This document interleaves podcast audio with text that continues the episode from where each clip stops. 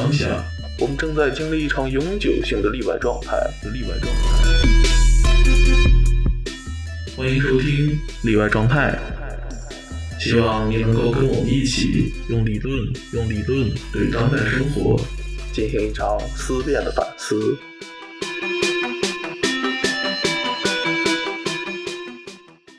听众朋友，大家好，欢迎收听新一期的呃例外状态节目，我是主播鬼月子。呃，今天呢，我邀请到了三位我在温哥华的朋友，我们几个人想一起来聊一聊身份认同的问题。呃，身份认同这个词儿呢，可能是在呃英文的人文社科学界比较常见的一个关键概念。这个概念对于许多的中国听众来说，也许较为陌生，或许身份认同也尚未在中国呃被问题化。在我们四个人当中。有三个人的身份啊，都是 international student，呃，而有一位呢是早年间跟随父母移民来到加拿大。我们几人基本上都有在北美生活过的背景。我跟莉莉呢，则是在也有相同的在欧洲生活的背景。身份认同之所以在我们看来需要被讨论，恰恰是因为我们发现，在现有的符号系统当中，无法对我们自身的经验进行概括和总结，能指与所指之间的关系发生了断裂。这也就是德里达所说的 difference 和 supplement，在这种后结构的语境下，身份认同的问题逐渐凸显出来，因为我们认识到了一种剩余，一种在符号之外的剩余之物，一种不在场的在场。对于身份认同的讨论，恰恰就是我们想要去捕捉这种剩余，去凸显那些没有被符号系统所概括的真实经验。在此，女性主义、后殖民主义和后结构主义是共享的一套原理论预设。基于这种原理论的前提，我们本期节目尝试对身份、呃文化身份做一次较为充分的且具有华语视角的经验和理论之间的沟通与交流。接下来，先请你们来各自的自我介绍一下。嗯，我叫于冰，嗯，我是在国内长大的，然后就高中毕业之后去美国洛杉矶那边读的本科，然后在那边待了五年的样子。之后跑到温哥华这边来继续读研。那本科的时候，我其实大部分时间花在经济学和会计方面的一些东西，然后是有一个双修的艺术史，所以很多视角吧，就可能比较杂糅一点，然后倾向于看问题稍微宏观，因为毕竟是有这些学科背景。然后之后在温哥华这边读的项目，它叫做艺术史和策展，所以就是理论也有，然后偏实践的东西也有。所以可能，嗯，很多也是说经验和观点吧，也是介于中间态中的一种状态，因为可能要涉及到的东西也非常多，嗯，大概就是这个样子。那我现在还在这个 program 当中，嗯，所以还算学生。嗯，好的，那接下来我来讲一下。然后我的名字是叫 Liz，然后我现在呢是在加拿大 UBC。这个传媒专业就读大四的这样的学生，就是还在本科阶段。那我们在传媒阶段的话呢，我们接触到了一些关于啊女性的理论，嗯，传媒系统的理论，还有就是说这个呃西方的后殖民理论。所以在很多时候，我可能就是思考问题的话，会从啊这样几个理论基础来思考。然后就我自己而言，我是。高中还有大学都在加拿大度过的，但是我其实是在中国出生长大的，所以我自己对于我的身份认同的话，可能是基于一个留学生，同时有一点介介于就是完全的中国人和完全的加拿大人之间的这么一个状态，但是又不能够把自己归到一个移民的话语中来看待自己，所以我也很期待能够在今天跟大家讨论一下，嗯。这个彼此的身份认同这个问题，我呢是呃小学四年级的时候来到加拿大的，然后在温哥华大温地区，主要是在 Burnaby 和 Richmond 这边住过。嗯，大学呢去了那个 BC 省一个比较偏远的内陆城市 Kelowna，读了两年。之后呢，再去欧洲巴黎读的研究生，现在又回到了温哥华，嗯，这个我称之为家的一个地方，嗯，因为但但不是因为地理原因，具体原因我们之后会应该会讲到。对，嗯，好的。我觉得今天咱们这个组合是挺挺奇妙的，因为我觉得我们四个人呢，虽然说都跟温哥华有一定的这种呃经历和关系，但是我都觉得咱们非常不是特别 typical 的温哥华的这种这种这种身份啊，因为很 typical 的温哥华呢，就是这也也不太好描述了，但是大家也都知道是是怎是怎么样子啊，所以我觉得我们其实，在温哥华本身也属于一种 minority 的状态。啊，然后呢，我对这个身份问题的思考呢，其实也是，呃，来到了这个欧洲。其实自己本身虽然说在温哥华呢，就是在温哥华之后，其实这个问题对我没有产生太大的困扰，因为当时我对这个问题没有什么特别的意。然后呢，呃，来到欧洲之后呢，因为我现在是在法国学语言，然后去年是在比利时读研究生。就是在欧洲这边呢，他们人见人都要去问一个问题，哎呀，就是问 Where from？就他他问这个问题的话呢，就让我感觉到非常困扰，因为我觉得，呃，这个问题很难回答，因为，呃，就是就是它其实是一个，呃，它它当然它是一个语言上的问题，但是这个语言背后它其实有一个更严重的问题，就是说它 Where from？它首先预设了一个。你必须是来自某一个地方，啊，然后当我同时我回答的话，其实我应该回答我来自某一个地方，但是实际上每个人的成长经历是非常的复杂，其实我因此也就很难用一个特别的 term 去去去来回应这个问题，所以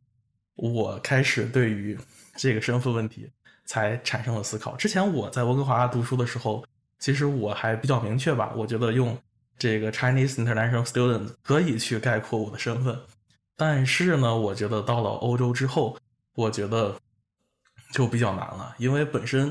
用 Chinese 作为一个形容词，对于我自身的一个这种形容，它其实就是我自身的经验，其实已经超出了这个 Chinese 所能形容的范围，因此我，但是我又不不可能说我是就是严格意义上 Canadian，因为我没有加拿大身份啊。所以，就是其实恰恰就是在于这种 in betweenness 这种状态的时候，我开始思考这个呃身份问。嗯，就那那从第一个问题就开始嘛，就是你们是从什么时候开始对这个呃 cultural identity 有一个呃 reflection 的？我其实觉得这个东西，我想讲一下，是因为我记得我在高中的时候，嗯，大概是在十年级哦，十一年级，也就是国内的高二的时候，然后当时我的英语老师他写了一首诗，就像就是那种 perform poetry 那种形式，然后讲了一下他认为很有意思的一个身份认同的一个现象，就是他那个首诗的名字叫做就叫做 Where are you from？他就发现每次在他心认识了一批新来的留学生以后，新来的留学生都会问他一个问题，就是 Where are you from？然后，那他作为一个加拿大人来讲的话，他肯定就是很自然而然的就回答到，哦，我是加拿大人。但是其实他观察到，就是说，我们这些留学生或者说中国来的留学生，可能见到他以后，会觉得这个答案并不是很满意，因为他发现我们其实更加想听到的是一个基于你的种族。基于你的肤色或者是你的母语这样子的一个回答，然后他就会发现，就是与其我们喜欢听到那种哦，我们都是加拿大人这样的回答，他更喜欢听到哦，我是德裔加拿大人，我是意大利加拿大人，我是尼日利亚裔加拿大人，希望听到这样的情况。那么在这个时候，加拿大其实已经不能够算作是一个身份认同的归属感这样的一个东西了。我其实觉得还蛮有意思的。那就对我来说，其实因为我是呃我是深圳人，那我虽然是在深圳长大，然后我的户口也是在深圳，但是我其实并不是在深圳出生的，然后我的老家也并不是在深圳，所以我其实从小就有这种，虽然大家都在一个相对的一个共同体当中，但是我们大家又并没有分享同样一个。嗯，文化共同体就是我们大家的文化其实都是不相通的，但是彼此又在一个非常宏大的这种相当于更高一级的这个身份认同身上。我其实觉得这样的处境跟这种加拿大人的概念是很相像的，所以这是我的想法，不知道大家有什么想法？嗯，就就那比如说你你大概意思说，就是说虽然呃这个深圳人是一个这个 legally 的 term，就是毕竟你的户口呀、什么身份证呀，可能都是深圳，但实际上呢，在深圳的这个区域当中的人，他们的 background、他们的 trace、他们的呃 history 或者是 culture，其实都是很不同的，对吧？对，所以深圳这个城市的这种这种组合蛮像，比如说加拿大、澳大利亚、美国这种移民城市、移民国家的一种氛围。我觉得就是说，从移民城市走到移民国家这样一个道路当中的话，其实中间是有很多相似的地方的。我就是就是觉得。移民城市，比方说，作为城市的主领导者，或者说作为城市政府来讲的话，他要怎么样说，在保持城市的开放度、包容度和这种城市居民的认同感之间要找到一个平衡？那么，我其实觉得这个也是现在加拿大政府需要面对的一个议题。以前吧，我就记得小时候的时候，其实我身边的环境的话，就是嗯，有色人种其实没有现在温哥华那么多。嗯，是是一点一点在在变化的，就是啊，小时候的温哥华的那个怎么讲，就是移民的那个，我个人感觉了，当然可能当时以来的大人可能不一样，但是对于就是年纪比较小的我，就是温哥华那种移民城市的感觉没有那么的没有那么的重，然后是后呃，然后当时就是所谓的那种呃文化交流的话呢，就是。也就是仅限于在上 ESL 课的时候，然后可能会有一个，比如说 show and tell，就呃老师会让你带一个呃嗯代表你身份的，呃也不是代表你身份，代表你呃来自的地方的一个东西，然后呃请你就是讲一下那个以前的故事这样子，直到后来呢，后来就是嗯。长大以后才会，就是慢慢的移民多了的时候呢，出去的时候，嗯，就是那个会问你说那个 Where are you from？然后这个也是我们之前大学的时候也会也学到了，说这个是 microaggression 之一，嗯，在温哥华的话了，但是就是像大海之前说的，说那个在欧洲的时候，在这个 Where are you from？他们就会觉得很正常。这个，呃，很友善，很，嗯，因为欧洲就是呃，不是一个移民移民的地方。然后我相信，就是呃，如果大家去欧洲旅游的话，也会经历经历到很多这些。嗯，当你的面孔和你的身份必须一致在他们的认知里的话，就是他们的。一致的性的话，这种就会，嗯，这种情况的时候，就会让我本身就会觉得我我是到底是哪里的人，就是因为在呃法语，他们是没有，就是像 Liz 刚才说的，没有所谓的几什么意的哪里人，他们是只有一个词，就是你是呃你你是 Canadian 或者你是 American，你是。French，就是他们是没有这个前缀这个东西的，在他们的认知里，在英语的话是有的，但是在法语的话，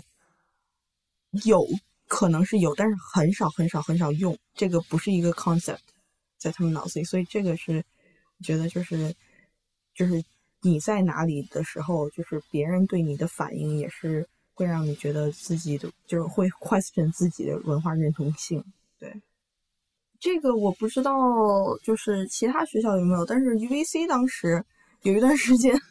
就是会呃讨论到 microaggression 这个问题，就是呃比如说呃你跟别人聊天的时候，然后别对方突然蹦出来一句，嗯，Oh wow your English is so good，这个是 microaggression 之一，就是我不知道留学生，但是对于留学生来说可能没有那么 aggressive，因为留留学生可能会觉得这是一个夸赞。但是像比如说是 CBC 这种的话，Oh wow, your English is so good. Thanks, I was born here. 就这种感觉，你知道吗？然后这个是就是很小的一个呃谈话的点，会让当时会让那个呃被评价的那一方会觉得很不舒服。对，这个就是 microaggression 之一。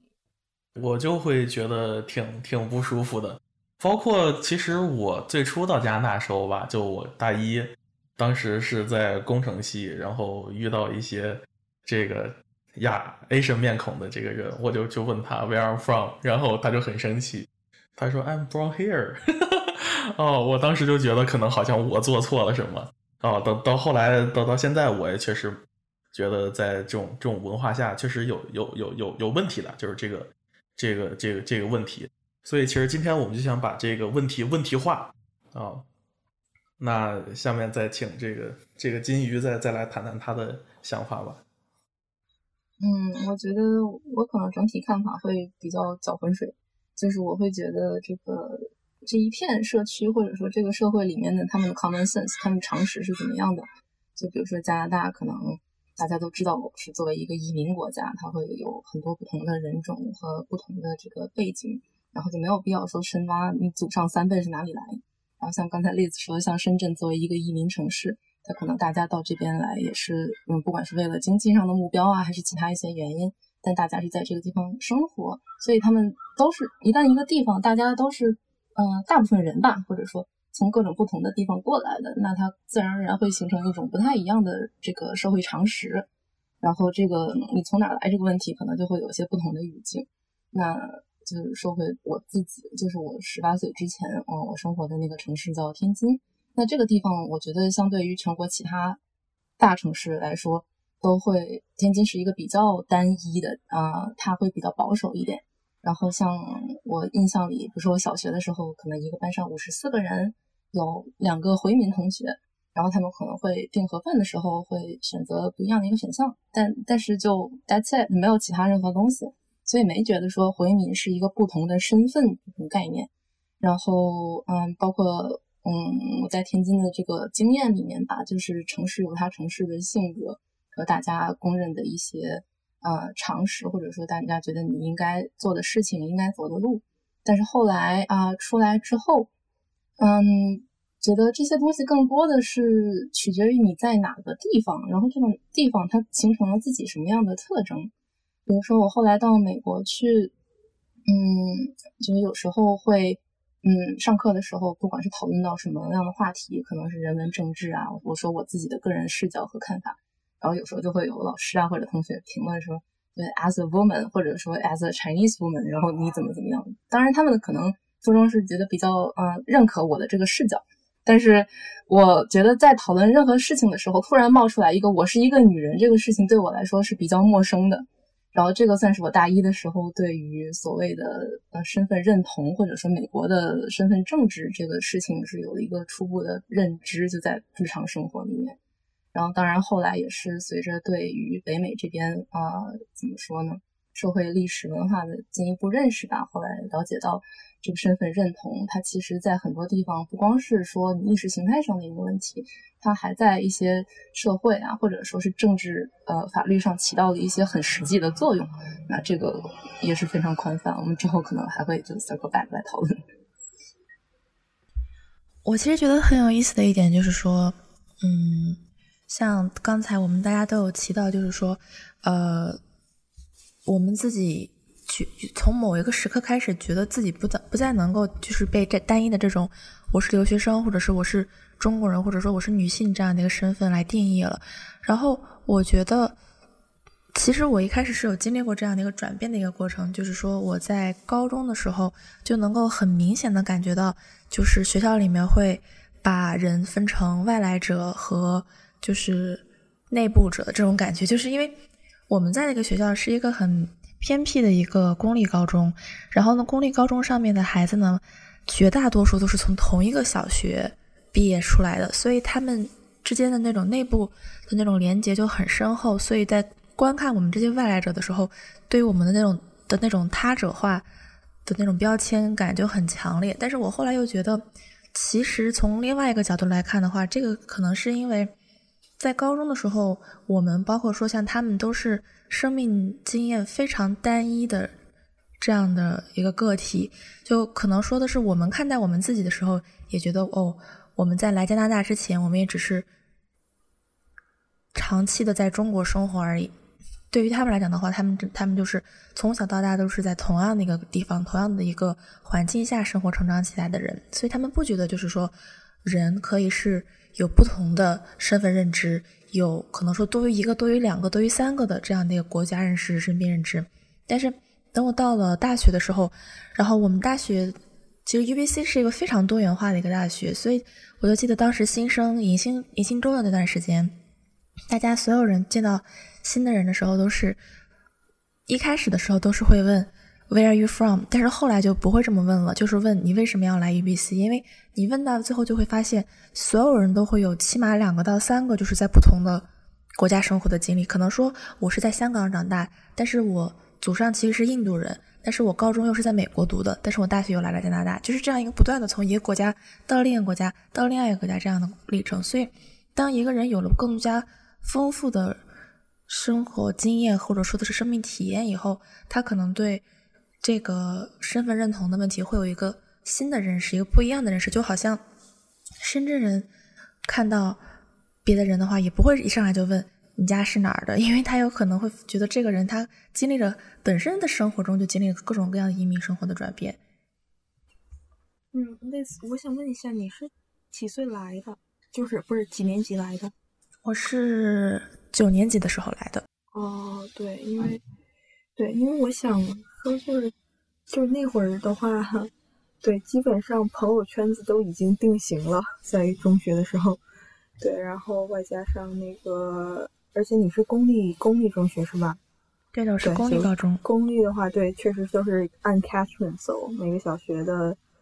呃，哪怕不是一个小学出来的，就是在八年级的时候，该有的圈子都已经形成了。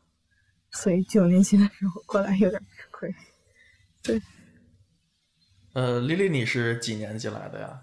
也也是初中吧？四年级。四年级，高呃小学啊？哦，那那那是挺早的。对，四年级的时候，所以说还有呃，然后我转了一次学，当时那个呃五六年级的六年级的时候搬来的 Richmond，然后。那个当时，当时我比较幸运，是因为我们的小学比较小，就 Richmond 那个小学，Burnaby 的那个很大，但是 Richmond 这个很小，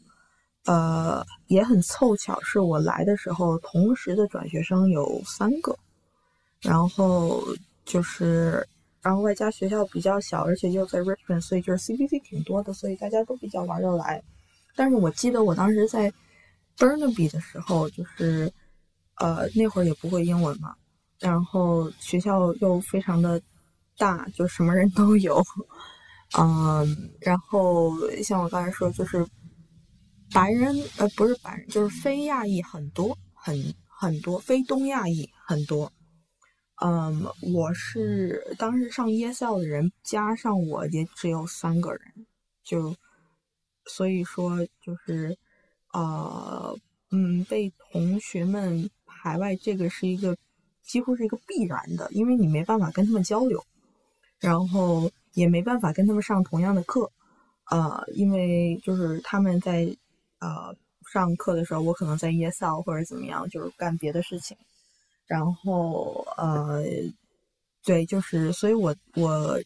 在那那段时期就是嗯没交到什么朋友，但是我也觉得还好，因为。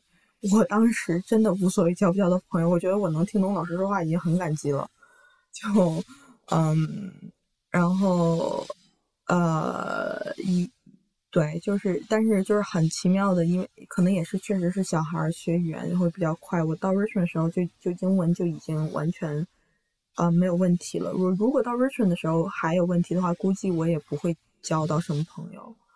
对但是后来后来就很步入正轨了，就像一个正常的办 CBC 一样，就上上中初中。但是当时我们中学也是，就是在 Liz 这个年纪来的小留学生很多。嗯，然后我不知道 Liz 你是不是这种，但是我们学校的小留学生他们自己是一个团体，对，然后他们人是很多的，然后呃，ESL 几乎都是他们那帮人，然后呃，就是可可以看见他们同进同出，所以他们自己是一个小呃，就是在这个社会里是是一个那个什么小团体，然后可能我们呃就其他的那个 friend group 是一个就是各个的小团体，然后他们自成一派。这样子也是挺好玩的，然后有，但是有一些人在那个团体里面，就是，嗯，比较的怎么说呢？就是对他们的语言发展其实不是很好，说实话，因为他们自己交流肯定是用中文，但是我们呃其他几个团体的话，就是交流肯定是用英文。就是，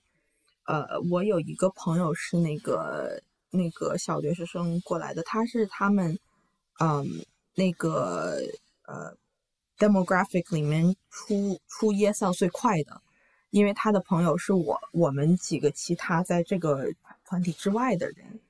嗯，所以他日常交流就是听到英文非常的多。但是他们其他那几个人就是在待在那个团体里面的话，他们只有在上课的时候讲英文这样子，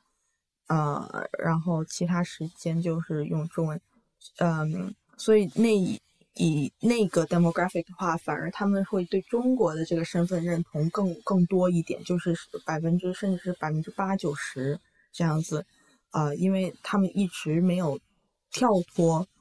啊那个环境，就包括语言环境也好，social media 环境也好，就是我是很后期才有的微信，但是那些人就是微信一出来就就一有了，而且就甚至来到这儿以后，就是交流软件还是用的 QQ 不是 Facebook，对我。我对这个印象很清楚，对，所以就是我当时就觉得这是一个很很奇妙的现象，在一个呃西方的学校里面还保留着一群嗯那个跟国内就是非常接轨的呃这个学生，对。因为像刚才丽丽你说到，就是你说你自己是零点五的 CVC，其实我觉我是觉得就是说，我觉得讨论这种。文化认同身份的时候，我们有时候会会看它是一个二元对立的这个东西。比方说，你要不然就是加拿大人，要不然就是中国人。但是其实我是觉得，在加拿大人跟中国之间，它其实是像一个 spectrum，像光谱一样的东西。它根据你什么时候来的，你做人生中什么样的选择，你当时是因为什么来的，根据这样不同的原因和时间，然后它其实是有不同的分层的。就比方说，像 Lily 她呃四年级的时候来了加拿大，那可能就是跟我。认识的，比方说三四岁就来加拿大，或者是出生就来加拿大的这种移民是不一样的。那包括说我九年级来加拿大，其实跟那种高中最后一两年一两年来，或者说高中毕业再来加拿大的人，他们也是不一样的。因为我其实觉得我处在一个可以就是说自己去选择更多的去融入哪一个国家的文化这样的一个。呃，时间的最后的一个关口，就是因为我觉得，如果我再晚一两年来，可能比方说十七、十八岁来，那我人生中大部分的经验都是在中国了，那我就我可能就不会特别的认同加拿大的文化。但是可能说十五岁的话，也不是十五岁，我刚刚来的时候是十四岁，就是处在一个对新的世界刚刚好充满了很多好奇的这样的一个时期时时代，所以我当时来的时候，我其实是特别想要。融入就是说加拿大当地的文化，而且包括我当时住的时候，我是住在就是西人家庭当中，所以我接触英文的这种时间还比较多。但是我后来发现，就是很多时候并不是说我选择想要融入到这个当地的文化，我就可以去融入到。一方面是因为我语言的原因，另外一方面也是像刚才你们讲过的，就是说他们这个小团体已经形成了，然后你作为一个外来人，你其实很难去。打破这个困局，然后当时我跟我一起来的那个好朋友，他英文特别特别的好，所以他虽然是中国人，但是他进来了以后，他通过非常非常多的努力，还有一些还有很很深很强的那种很过人的意志，他其实是成功的说，作为一个中国人的身份，一个留学生的身份，打破了这种困局，然后融入到了核心的团体里面。所以我经由他，然后我。看到了很多核心团体的样子，但是我其实没有能力最后去走到那个核心团体当中。我最后还是怎怎怎么说，就是说成为了那个小留学生团体的一员。但是我后来发现，就是在加拿大上过高中的人，他到了大学以后，他对那种在国内上完高中才来加拿大的人，他又有一层隔阂在里面了，所以他 这个隔阂其实一层隔着一隔着隔着一层。我其实觉得还是挺有意思的。对，因因为我记得我刚认识你那会儿，你还在高中嘛。你当时咱们不是还一块儿做那个杂志，好几个同学都是你们学校的，他们后来也都好像基本上没在温哥华了。对，其实我发现很有趣的一点就是，大部分温哥华公立高中的人最后都去了多伦多，就是很少有真正有人能留在温哥华的。但是这个就是另外一个议题了。嗯，所以，我其实还蛮想知道，就是基于你对就是美国这方面的，因为美国跟加拿大的高中它其实很不一样的嘛，想知道你们那边的是什么样子的。嗯，哦，首先首先说，我其实是就是在国内公立高中毕业之后，然后去美国读的本科这样子。然后，嗯，因为当然，我觉得我可能很大程度上是因为我在洛杉矶。然后这个城市本身，它也是对吧？有它自己的特点，什么娱乐产业多呀，来自世界各地的淘金者多呀。然后包括很多州的美国人也会选择跑到洛杉矶来啊，寻求他们自己新的生活，或者是别的一些原因。所以这个城市本身，它也是一个非常 diverse 的一个地方。然后像我们刚才所说的，呃，融入核心团体啊这些东西，嗯，是有的。嗯，我觉得每一个地方或者说每一个文化里面，它会有大家大部分时候公认的一个核心的东西。但是，嗯，分到个人身上，就比如说分到我自己身上，当我小时候在天津，我能在那个核心团体特别融入，或者说特别认可这个城市所代表的价值吗？那其实也不是。然后在美国的话，那我特别认可洛杉矶的那种所谓的娱乐精神，或者是其他城市标榜自己性格的东西吗？那我觉得可能我也不太算。所以就是，嗯，当他分配到个人的这种偏好的身上的时候，我觉得，呃，嗯，我个人不会说特别去在意说我在这个嗯地图上面我有没有特别靠近所谓的这个中心，因为更多时候我会理解它是一个 multi-center 的东西，就大家嗯看到的不一样，体验也不一样。然后举一个可能举一个例子，比如说在洛杉矶的时候，嗯。我学校所在的偏向西边的这个区域会稍微所谓的偏白一点，然后嗯，但是作为一个公立学校，它同时也会吸纳到这个城市周边甚至这个州里面不同的人种。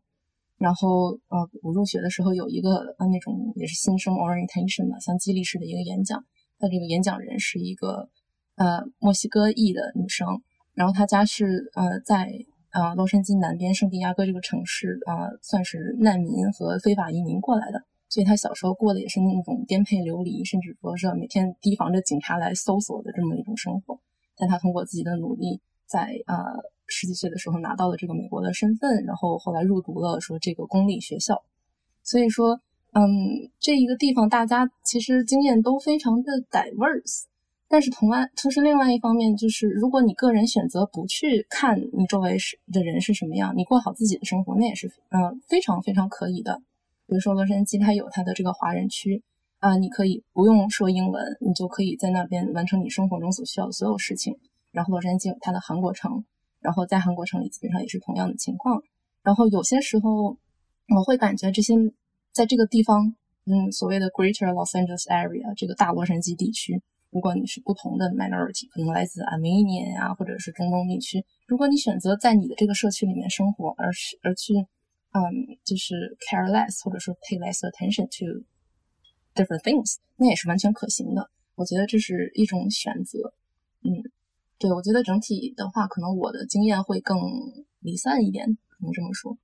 对，是是挺有趣的。咱们三个，咱们四个人这个经历还真的都不一样。我高中读的是在国内是读的是国际学校，然后是肯定也有不少那种出来加拿大的，嗯，这个读大学的同学，他们是在国内读的这种国际高中出来的。我们读国际高中就是是因为我这个初中时候就想出国，反正也不知道怎么办，反正那会儿就看到这个国内说是因为当时没没有想到说可以直接出国读高中啊，因为确实是英语不行。你想那个初中生这个。英语水平就就三千词汇量，对吧？甚至是高高中成高中生高考词汇也才三千词汇量，你这个出出国就显得很难。所以那会儿就找了一个比较折中的方法，就是去读这个国际学校，后来出来了。然后到 SFU 的话呢，其实我第一年也也也挺尴尬的，因为刚来这边，其实你不知道怎么去跟这个当地的这种社会接触，所以基本上在第一年的时间里，呃，几乎我都是跟这个留学生或者是一些这个移民，反正大部分都是中国人在一起玩。然后由于反正 SFU 是这种富二代特别多嘛。然后家里也都是做生意，特有钱。那会儿我们就天天出去开车吃喝玩乐，过了一个学期。结果到后来吧，大概是我呃去去美国，大大概是到大二之后，就是跟我朋友呃，我到美国去找我高中同学玩，在东海岸我们去玩了一圈。在这个过程当中呢，我们没有吃过一天的中餐。在这个时候，我就发现了我在温哥华的最大的问题是在于。我没在温哥华吃过西餐，或者说没怎么吃过西餐，因为每天出去，哎呀，就是说，哎，要么是当趟，要么去那个那个啊，就反正就是什么什么 King Kingsway 上面就去吃吃中餐啊。现在好多人 Richmond 什么那些也多了。结果后来呢，我就跟我们这个室友，当时我一个这个后来去美国读书的一个室友，我们搞了一个计划，就是每周我们至少要强迫自己。出去吃一顿西餐啊，然后想体验一下这个西方文化，因为觉得妈的好不容易他妈来温哥华了，你不吃点西餐啊？你对西方这么不了解，对吧？天天那么我们出去吃烤串、撸串，不是什么鬼嘛？这不跟在国内没什么区别。所以就是从从这个层面开始，我才对这个这个这个西方有点感兴趣。当然，与此同时，也是开始那个时候，我开始自己读书，读这个哲学史啊、文学史什么的。呃，才开始去接触这种文化，因为我会觉得，其实对于大部分人来说啊，你单纯的是跟这个社会的接触、跟人的接触，其实困难比较大啊。反的，反而说你通过读书啊，了解历史，可能还相对容易一些，因为这个东西比较普遍啊。这这是我分享一下我个人的经历，然后嗯，就是。嗯，我我想再做一个稍微的 comments，就是对于这个例子最早提出的那个他们在 UBC 上大学之后所遇到的这个朋友同学们的情况啊，这这件事情其实我当时在呃加拿大也也有，就是当时认识一人，我们好朋友一块玩一块健身，他是就是就是我们会发现我们不知道说他是哪儿的人，就是当我们说就是去去称呼他，就是他是印度人吗？还是什么什么，就就很难说，因为就跟他一问，就问 Where from，他就会觉得很不耐烦，要给他说一大串他说自己从小是孤儿，虽然说在印度生的，但是长在什么迪拜啊，就乱七八糟这一大堆这种这种人生的故事，就要跟你讲，他也很不耐烦。那后来呢，就我们成为朋友之后，也就不 care 了，就反正一块玩嘛，大家出来啊，反正就就好，很开心。然后在欧洲这边，其实也类似的情况，就是。在欧洲这边，他也很难说他是哪个国家的人。你能直接说的是，只有这个 citizenship，就是你是护照上面你的 residence，你是哪个地方的。但是你要说哪个国家人，他很麻烦。为什么？因为在欧洲这个地方，大部分人的家庭，或者至少有很多人的家庭，它是一种，它不是单一国家的家庭。他爸爸可能是什么意大利人，妈妈是西班牙人，然后爷爷法国人，奶奶瑞士人，就是他得给你讲一大堆人。这种情况，尤其像我在比利时读书，这这个地方的人，小孩出生至少会说三种语言，英语，然后荷兰语和法语，反正就就就就就就每次要是再再再说这种情况，我们要放就会很麻烦，他会说很多。因此呢，我发现欧洲这边的解决方案是，呃，他就不他他其实更 prefer 去问 which city you come from，他是更细节。更细节、更具体化的一个一个问法。那在北美那边，因为大家这个身份政治的这个情况，其实大家比较倾向于用一个更大的 umbrella term 去来 cover 自己的这个身份。就比如说，Oh, I'm Asian Canadian，哦，I'm Can，哦，I'm Indian Canadian，这种这种方式，它就掩盖了这个这个细节的东西。然后，其实这两种方式的回应，其实都是在问题化。这个呃 where from 这种问题本身，因为它确实就是预设了一种呃统一，然后这种统一呢，可能在很就是全球化之前可能还比较这个 validated，但是就是我们自从整个八十年代九十年代进入全球化之后，大家的这种 mobility 这种 fluidity 这种情况极极极度增加，其实它这个问题本身就已经失去了合法性啊，所以这是我对之前的一个 comment。其实我想加一个 comment，就是说，就是我们讨论，就是说，呃，这种全球化后的时，就后全球化时期这种，呃，就是社会的流动性，然后呢，这样的问题，所以我就我就突然想到，就是说前段时间疫情比较严重的时期，然后我发现，其实就是说，社会上对于这个流动流动性。产生了很多限制，或者说很多禁忌。然后呢，就是以前我们不会考虑到的那种国境的问题、身份的问题，其实在疫情之后重新又被搬上台面，等于说是它就重新成为了一个问题了。所以，对于这个你是怎么看的呢？我很想知道。嗯，就是它，它确实是一个整个它逆逆全球化的这个趋势嘛。它这个就是整个右翼政治国家，这种 border 又重新建立起来，它跟这个我们不管是在全球化这个思潮当中，还是整个左翼思潮当中，我们所设想的一种，不管是 cosmopolitan 还是这种 borderless 的这种这种这种情况，就就是就真的是一种非常相抵触的这种观念。所以其实是这个我也挺困惑的，因为本身就是如果我们讨论呃文化认同，它其实是基于一种呃自我的这种这种情感，而不是一种这个呃。实际政治它的一种约束，那就是，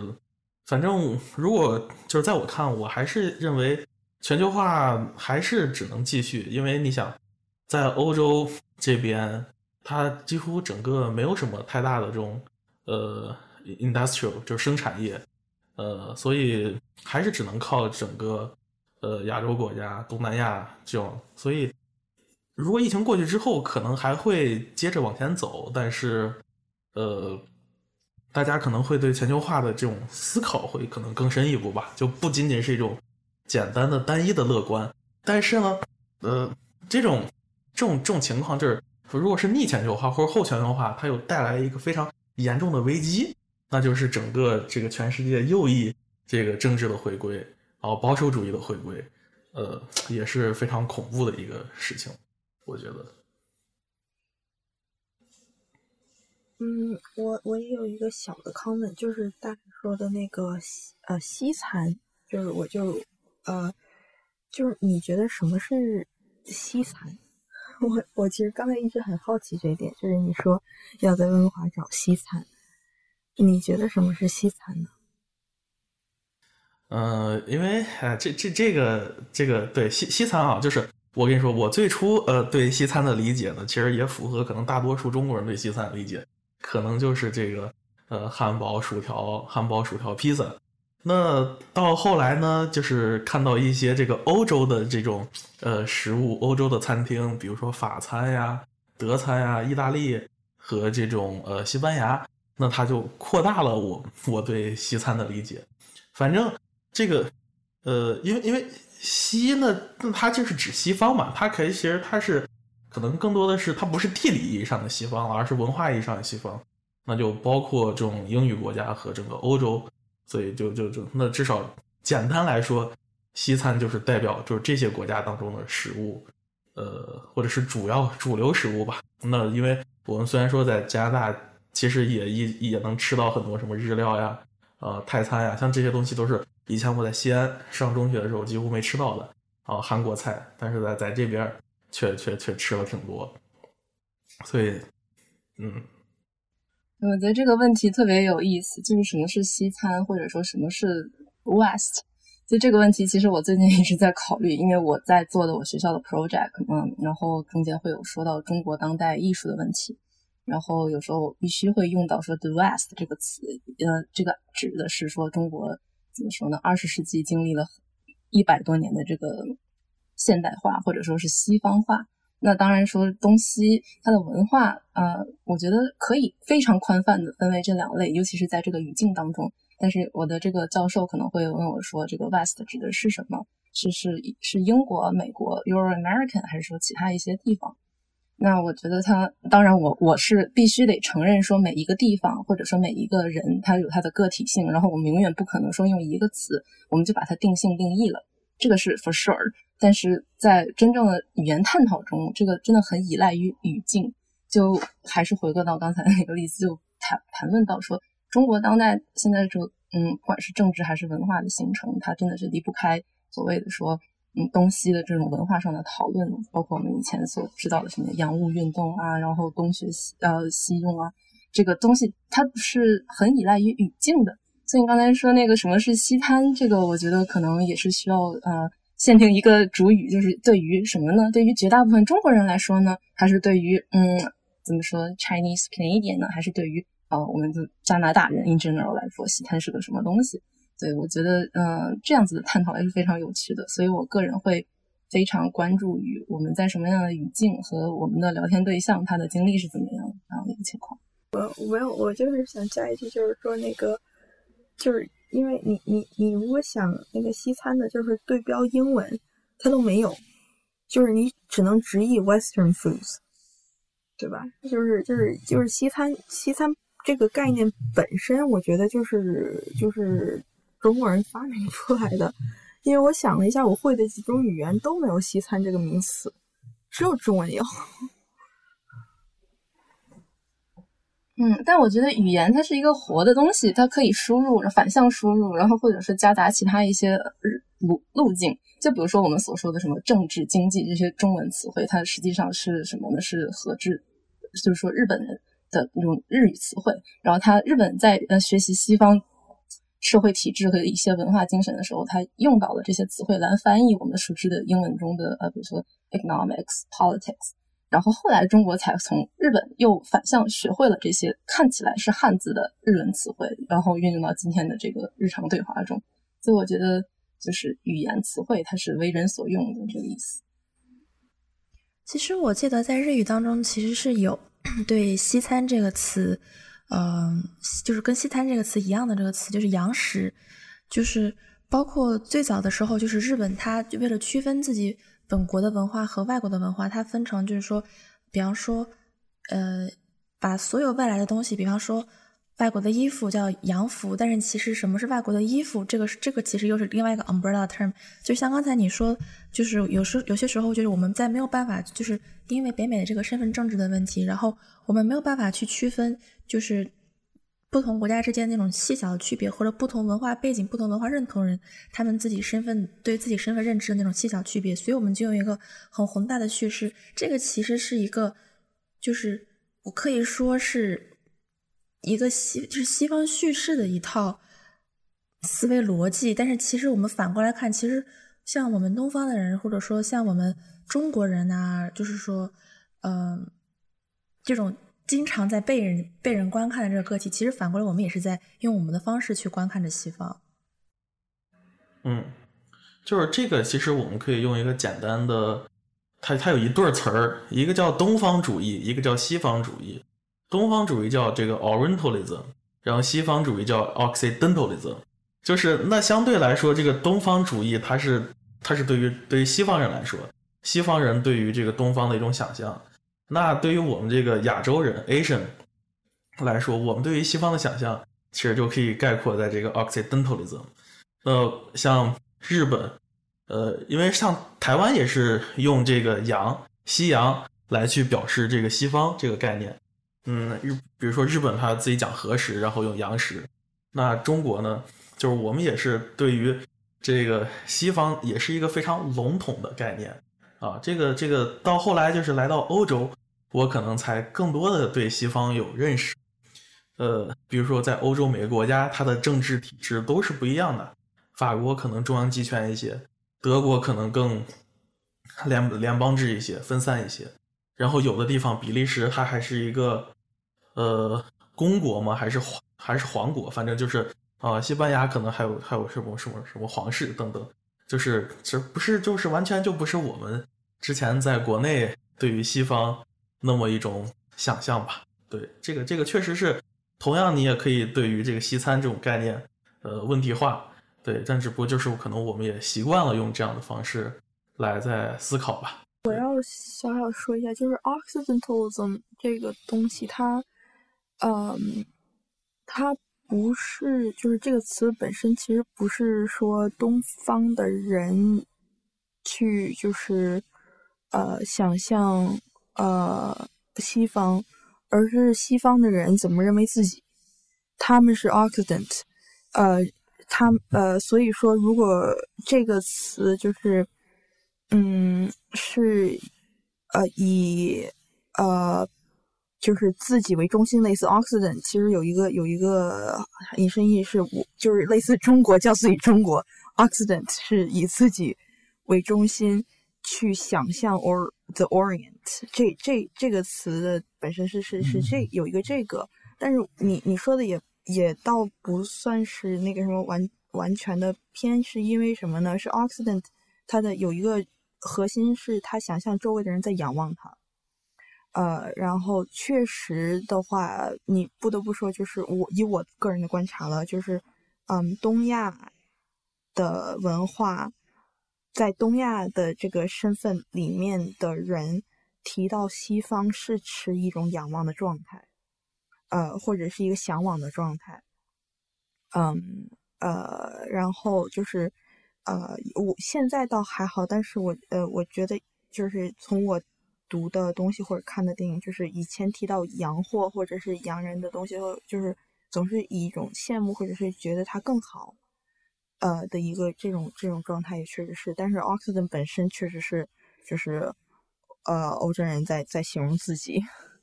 对，不是呃，东方人在形容欧洲。对，而且而且主要还有一个点是，Occident 这是这个词本身啦，跟北美没有什么太大的关系，主要是欧洲。当时当时好像北美这个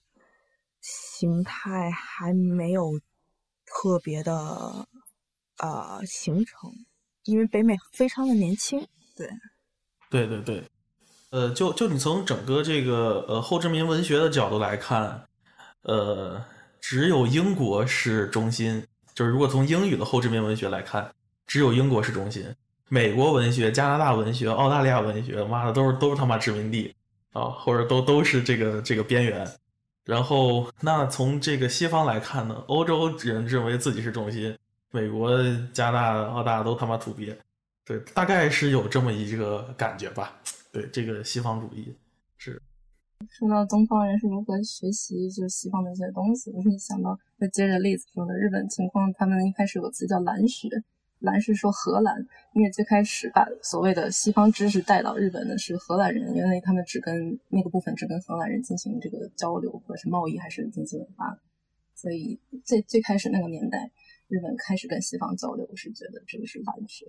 但是这种语言词汇上的，它很大程度上。Again，就是取决于具体的那个怎么说呢？细节的历史，就是或者说就像我们个人 happen to be where，然后 in contact with home。然后我是想到一个很有趣的例子呢，就说到食物，就在就白萝卜这个东西，我在美国的时候它叫 daikon，是日语的这个嗯罗马音，因为可能是日本人最开始把这个东西带到说大众的食谱里面是怎么样的，但是这个东西在加拿大它是一个不同的叫法，是吧？叫呃 lobok。感觉是应该是粤语的发音，如果是我没有呃理解错的话，所以它可能加拿大会有更多的这 Cantonese speaker 的这个历史，所以就同样的一种食物，它不同的叫法，嗯，也是很有趣的一个事情。我其实觉得说回食物，其实我觉得发现一个很有趣的现象，就比方说，其实我们在想什么定义什么是西餐的时候，我们有个前置，就是说，因为有。因为有西餐的话，就肯定会有中餐。那么其实中餐是什么呢？我是觉得在一开始没有在接受到就是被观看的这个体验的时候，其实我们大家都是不会说想到中餐就是中餐的，而是说，比方说我们会说哦，我想要去吃火锅，我想我想要去吃粤菜，然后我想要去吃嗯什么小龙虾，想要吃烧烤这样的东西，不会说的是哦，今天我去吃中餐，因为中餐它其实是一个。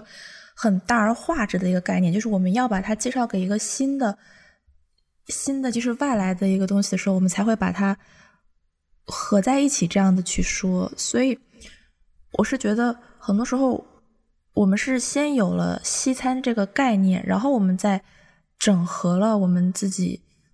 很多没有发现的这种文化认同感，然后再把它输出成一个新的文化认同感，然后再用这种新的逻辑去看待外界的这些东西，就等于说是先有一个这样的思维方式和一个逻辑，然后我们才去嗯看待我们身边的这样的文化。就包括我觉得很有意思的一点就是说，嗯，我觉得温哥华其实温哥华这种饮食，我觉得跟其他地方的饮食最大的区别在于，它有很多就是 fusion 的东西，就是很混合、很搭的这种东西。因为我就记得是我在这边，我特我自己是特别喜欢吃日料嘛，所以我去了很多日本餐厅。然后我后来发现，很多这种日本餐厅的厨师，他们都是有那种去法国蓝带这种。或者说去法国不同的那种料理学院学习的经验，然后他们就会把法餐的理念啊，然后带回带回温哥华，然后再创新那种用什么温哥华的食材，然后呢日本的技法，还有法餐的那种什么上菜方式，或者说的是做菜理念，然后创造出一个新的这个东西。那这个东西你其实很难用单纯的说，呃，某一个地方。的菜系来命名，它其实就是一个混搭的东西，但是你又不能说它是一个新的东西，因为它还是承接的某种传统。其实我觉得这个菜，它就很像是我们很多生活在加拿大的人的一个生活状态，它其实相当于一个比喻这样的一个东西。没没没错了，说到说到这一点呢，就是由于就是我在这个为咱们准备这期播客，我读了这个两周的这个后殖民理论。啊，这个这这个这个太 typical 的一一个事情了，像像这种不管是食物啊，还是我们这种人的这种经验，呃，就是能够比较明呃好的反映这种情况的呢，其实就是霍米巴巴的这种这种这种理论，他会把我们的这种这种身份吧，呃后殖民身份称作是一种 hybridity，呃 in betweenness 啊和这个 ambivalence，就是由于确实是没有一个准确的 term。能够去概括它到底是什么啊？因因此呢，其实我们就不去说到底是什么了，而只是去描述这种状态。这种状态就是一种混杂的，哦，模棱两可的、模糊的、居间的。那像像食物其实也是了啊。嗯，不不过我我对这个食物的理解其实更多是是这样，就是呃，我们还是以这个形式和质料。来去对这个东西来来看待嘛，就是从形式的角度来去讲，整个这个 cuisine modern cuisine 或者叫 gastronomy，其实都是以这个法国的这个这个这个技巧，法式的当代法式、现代法式这种这种餐饮的这种技巧为主啊，但它处理的 material 处理的材料 matter，它其实是很 localized，所以所以其实像不管是各各各个国家，这欧洲。这种食物，西班牙呀、意大利，他们本国的这种食物的现代化过程，也是经历了，就是这些厨师本来可能就是做自己家乡食物做得很好，但要去法国学学习他们的这种知识、这种逻辑、这种处理的方式，然后回回国重新再对自己的食物进行这种这种现代化，好 modernize。那呃，我我我在想一个有趣的事情，其实类似于文学。啊，这个非常类似于文学，就比如说啊，我们在二十世纪的时候学习这个呃现代主义、现代主义的这种文学，或者叫写实主义文学，呃，甚至是甚至是什么魔魔幻现实拉美的这种文学。其实虽然说我们可能是用的啊这种欧洲的他们的这种技法、这种理念，但是实际上我们处理的经验呢都是自身的。那最后可能我们还说这个东西是中国文学啊，呃，就我觉得跟食物在这一点上其实还还还还还还有相似之处，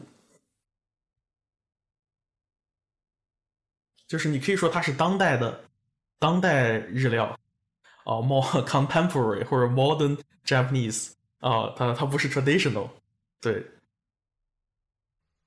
我其实觉得，就是说，相当于就相当于文学来讲，就是不同国家处理这种，嗯，外来文化或者说外来的这种知识的影响，它是不一样的。就比方说，嗯，还是说回到食物，不好意思，就是我就记得去年还是前年，米其林指南刚刚登陆中国的时候，就引起了一片很大的争议，就是因为很多人觉得说，你评价的这种三星的餐厅，可能是根据你对法餐的那一套 cuisine 的那套价值评论来评定的，他们根本就不是我们心中最好的餐厅。所以，米其林三星刚刚登陆广州的时候，其实是遭到了广州的很多老饕这种一致的。呃，抵制或者说一致的反抗的很多，反而上新的餐厅反而是不受欢迎的。所以，我其实是觉得，虽然在世界的很大范围，很多世界各地的人都广泛的接受了这个思想，但是其实还不是一个特别普遍的现象，在中国。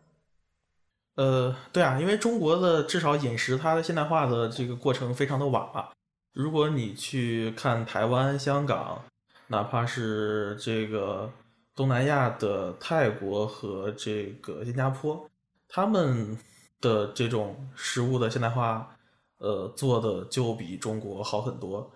呃，只不过就是现在，因为米其林是才推，那推出来的话呢，它其实包含了很多。传统的中国餐饮和现代的中国餐饮，但是现代的不多，因此可能大家就觉得这个，因为本身它其实就是评价体系啊，背后这种知识的这种差异，呃，但是从我个人的这种经验来说，我是比较接受这种法式的这种呃现代料理的这种逻辑，因为确实是。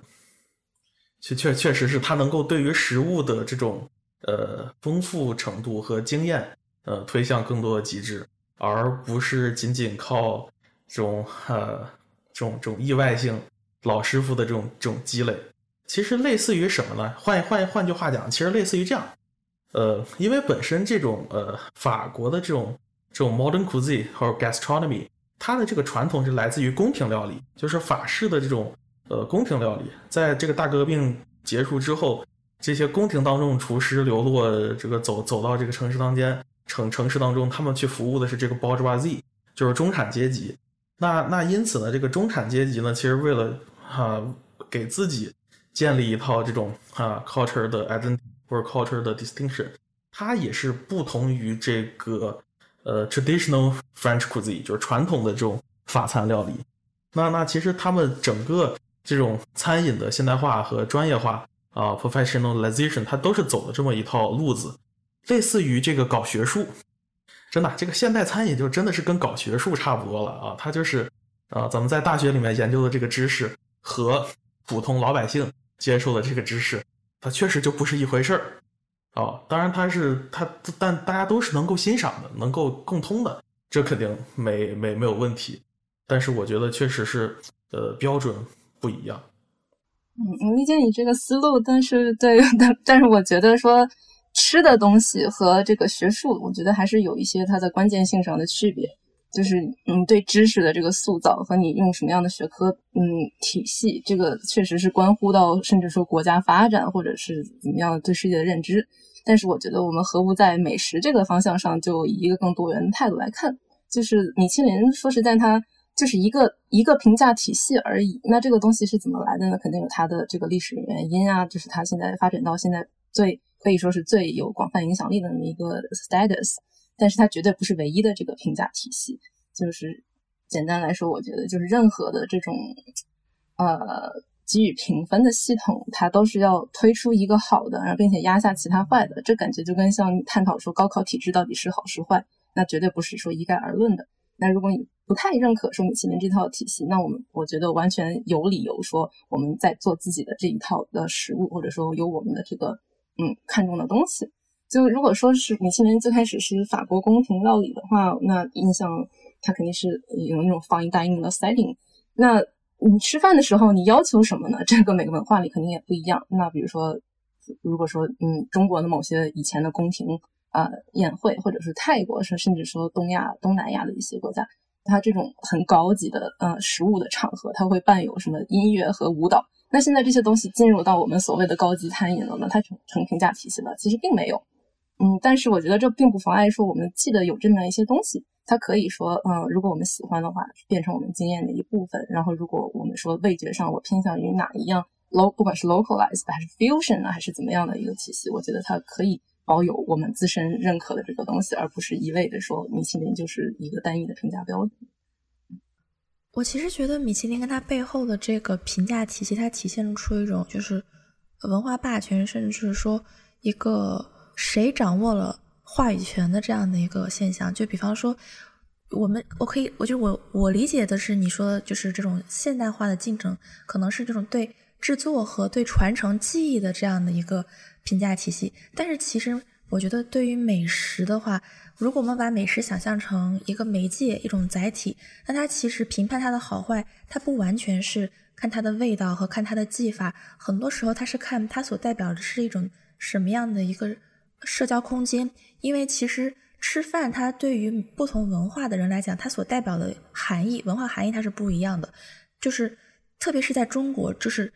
请人吃饭或者说和人一起吃饭这个事情，它其实是具有很强的社交性的。那么我请人吃什么样的一个饭，我和什么样的人在一起吃饭，我在什么样一个空间吃饭，然后这些可能跟美食不是起到完全。直接的作用，而是一个间接作用的这样的一些因素，也影响了中国人对于美食这个概念。那在这种情况下，我们在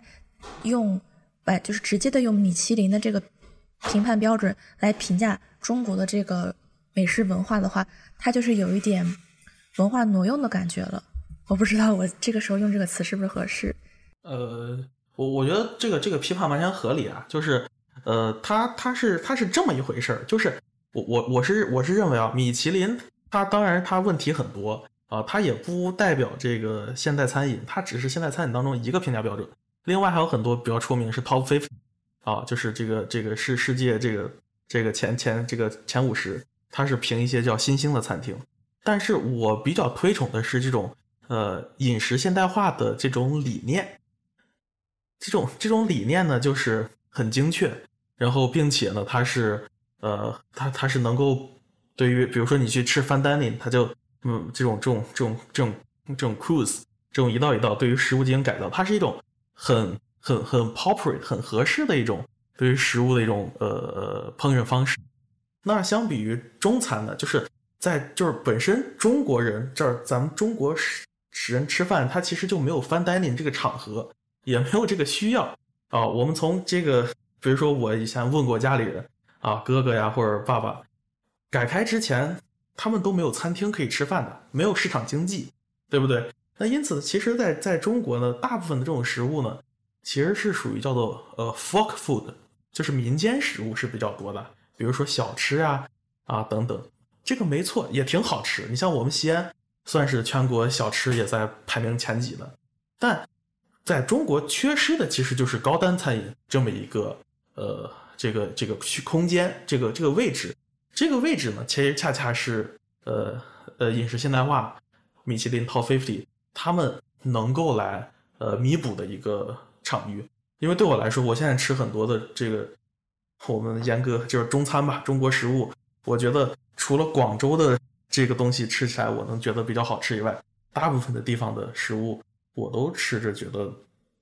不是不是那么那么有有趣。我觉得这个在中国这个现实情况还是比较复杂的。但是我觉得说所谓的中餐高端餐饮，其实现在也是非常蓬勃发展的。尤其是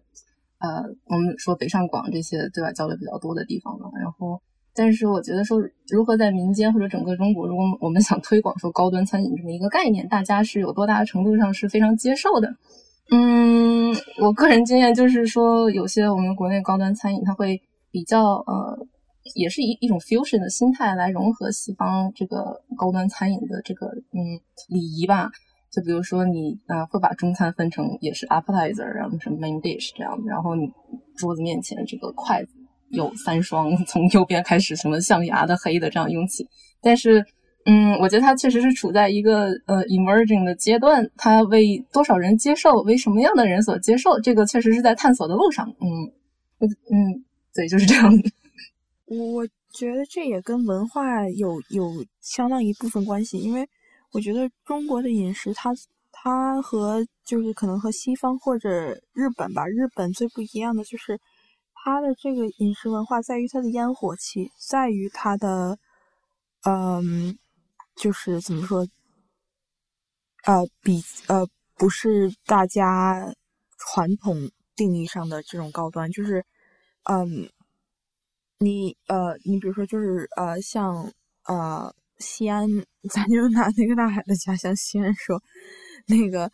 呃，凉凉你能想象吗？就是那个凉皮或者呃那个肉夹馍什么之类，它它放到一个那个很精致的嗯瓷盘子里面，然后在一个那个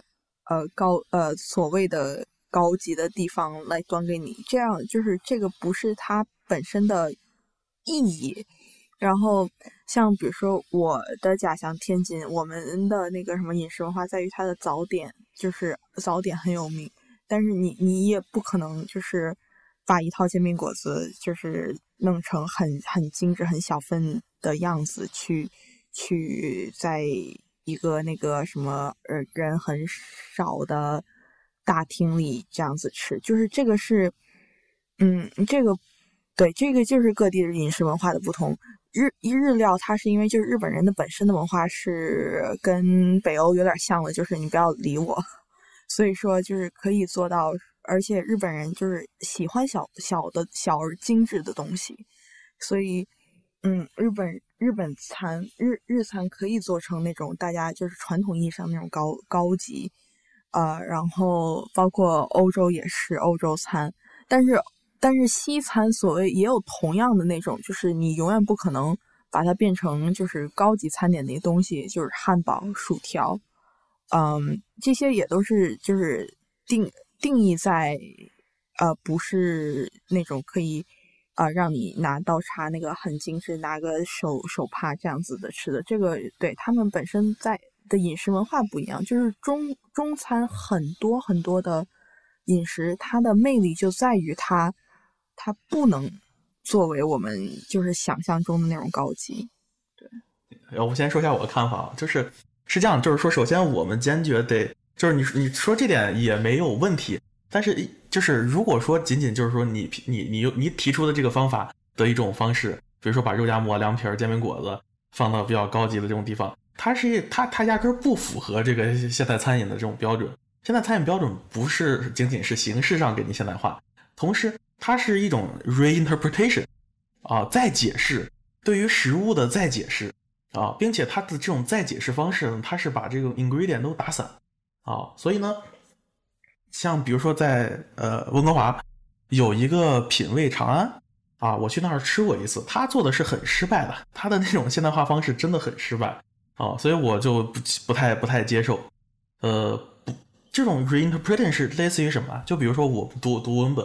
我们用女性主义后殖民啊，或者后结构，我们去读这个经典的文学啊，我们对它这个呃进进行的这种解释啊，这个读读者是开放的嘛，对不对啊？我们不能陷入这种本质主义的误区啊，并不能说中国的这个食物就一定是只能是哎呀一堆人热热闹闹的那样吃。当然它没错，它是一个特定的历史场景，但我们同时呢也有新的方式来对中国啊当地的这种 material 当地的材料。我们重新的对它 interpret，这这是这种整个现代的餐饮它追求的一个方向吧，我我是这么认为的。然后没有，我是想说，就是说，其实我们看我们大家对于这个美食的不同的见解和立场，其实就能够看出来，就是不同的文化背景对我们这个思想带来的影响。所以我觉得，我们再回到一开始说的那个。文化认同的，呃，认同的背景来说，我其实觉得，嗯，北美的饮食对我来说最大的，对我个人的，就是文化认同感的塑造最大来最大的改变和影响，就是我觉得北美的话呢，它一直是它会鼓励你是去寻找你自己想要去做的是什么，你自己想要去认同的是什么，就比方说。嗯，大就是像大海之前说有说那种我想要去了解西餐是什么样子的，呃，我因为我一直都吃，就是我第一年吃了很多中餐，所以我想要去了解西餐。但是在我这里，我发现就是可能是因为我当时我高中的时候，我一直住在是西人的家庭，所以我早餐、中餐、晚餐吃的都是西人的饮食，所以我到了上了大学，我能够我自己出来住的时候，我其实就特别想要去吃中餐，特别想要去吃日餐，特别想要去吃韩餐。我自从我自己能看。能够控制我一日三餐以后，我基本上就再也没有吃过西餐。我觉得这个可能是一种不同的选择，就是我在经历过那样子的生活环境以后，我变得更愿意去找到我自己，更愿更愿意认同我自己本身的亚洲身份、亚洲背景了。我不知道你们是什么样的一个。嗯，我觉得我对食物持的态度，嗯，就是。嗯，持任何观点或者说我喜欢吃什么样的东西的人都有。然后这个东西我可能会更多的把它交由市场来判断。就是如果这个东西它能活下去，那就说明它是被一些人所喜欢和需要的。那我觉得这个是可以我们丰富一下我们能选择的餐厅或者能选择的吃饭的方式。这个东西是挺好的。然后当然那个饮食文化它是当然有它的这个我们所谓的这个文化霸权的东西。但是它可能只是在我看来的这个美食界的一部分 picture。嗯，如果说我之前在洛杉矶的这个经验，如果我们去一些很新的什么 Asian Asian fusion 的那种餐厅，它把一些看似很小吃或者说上不了台面的东西，重新做成那种看起来非常性冷淡的东西，也是非常也是有的这种例子。像什么馄饨皮炸完之后变成一个很精致的一个前菜之类，然后再给予它这些装盘。那我觉得它这个这种形式，它在洛杉矶这个地方它能生存并且受到好评，那我们就接受它。它可能说把这个餐厅原封不动放到中国去，那绝对是招来骂声一片，然后没有人会去支持它，那也是肯定的。所以我觉得我嗯我会支持说我们试一下更多的这种可能性，然后看它到底是有没有人去接受它。嗯嗯，我觉得说。呃，这个我我我不好意思，我还是要回去，就是因为我刚才听到大海就是用了一个词，我觉得很很有意思，是啊现现代化那个中餐，就是但是我觉得就是呃，而且我们之前学校也讨论过，为什么现代化是西西方的方式呢？就是嗯，感觉上就是因为就是呃有呃就是一些人所以。意义上的就是刚才我们讨论的高级也好，就是呃那个高级饮食或者是呃什么类型的 fusion 也好，都是用西方去去稀释东方，呃，然后这个我觉得很很很神奇啊，就是这个这个确实是一种文化碰撞，没错，但是总感觉是那个西方把加在一些东西里面加入西方的东西，是在 elevate 它。而不是在融合它，就是西方是一种，嗯，提提高它的一种方式，对，就是，嗯，所以我觉得这个这个是一个很很奇妙的那个文化碰撞的点，就是，嗯，我我们所有的人就是什么在什么就不不限极限用词吧，但是就是大家是什么时候，嗯，就是默认。呃，只要是就把现代化把它提升到啊一个那个呃现有的时间点，就是这种西方以这种西方的方式是更好的方式呢？我觉得我们要涉及到很多世界历史的问题了。就如果是东亚的例子，那肯定对吧？嗯，中国、日本，嗯，甚至包括韩国吧。它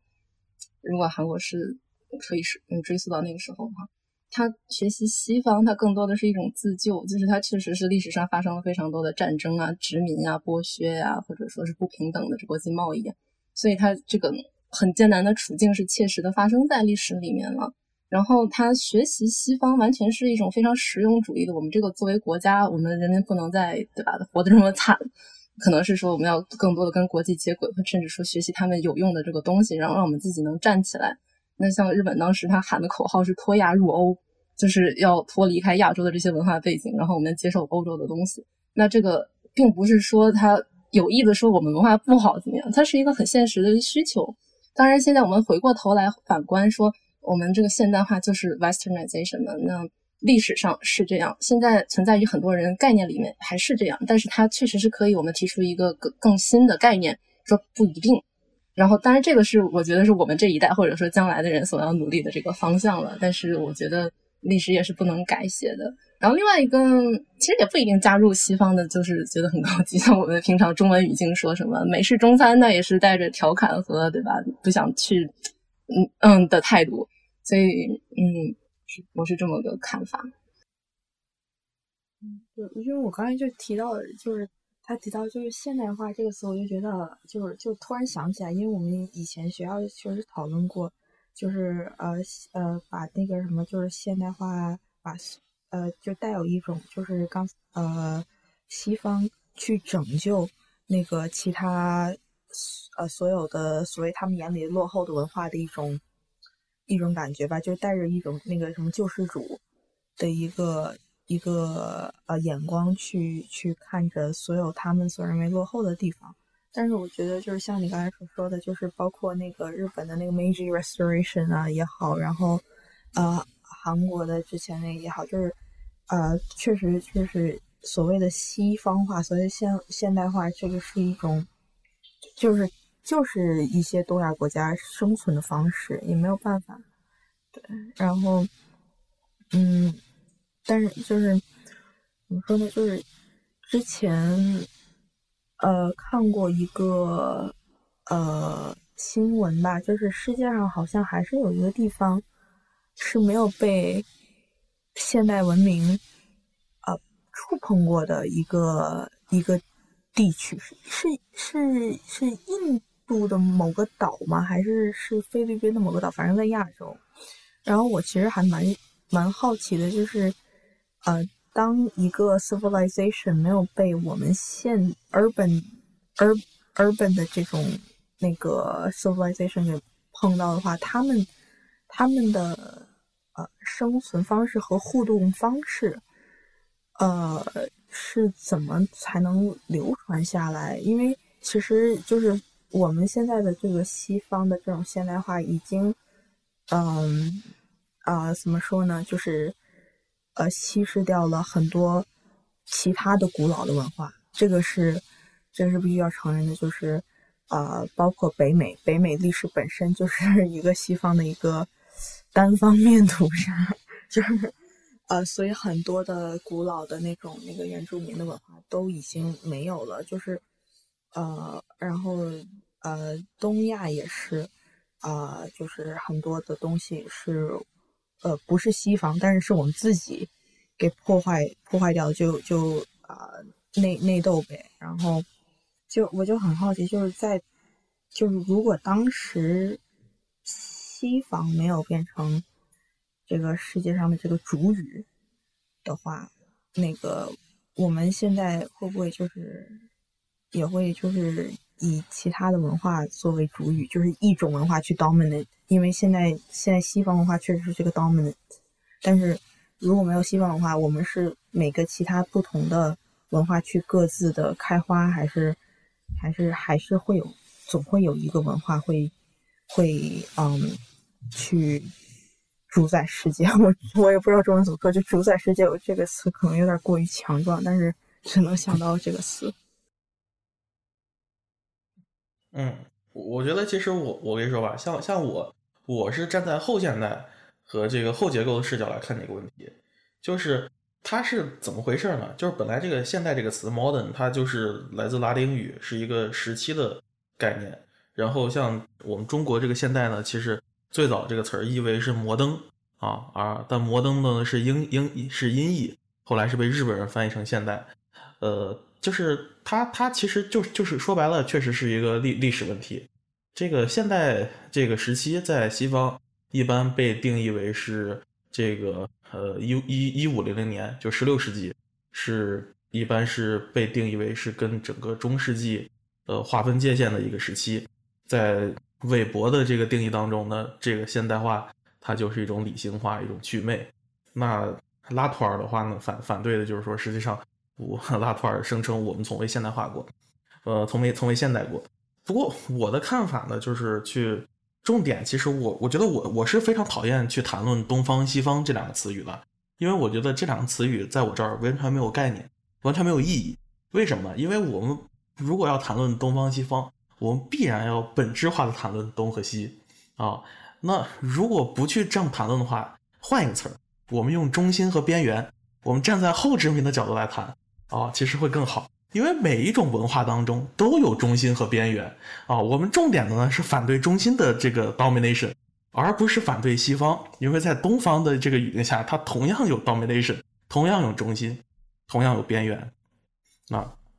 那因此呢，就是如果要去回应你的这个问题，我认为假设有某一种文化在历史当中，它走在了这个前面，比如说像西方，它的整个科学、自然科学。实实验科学，它呃，industrialization 这种东西，它出现的比其他文明早，文明快。那或者这个东西出现在东方，那它必然会成为一个霸霸主，成为一个帝国啊，对世界进行扩张，很有可能会这样。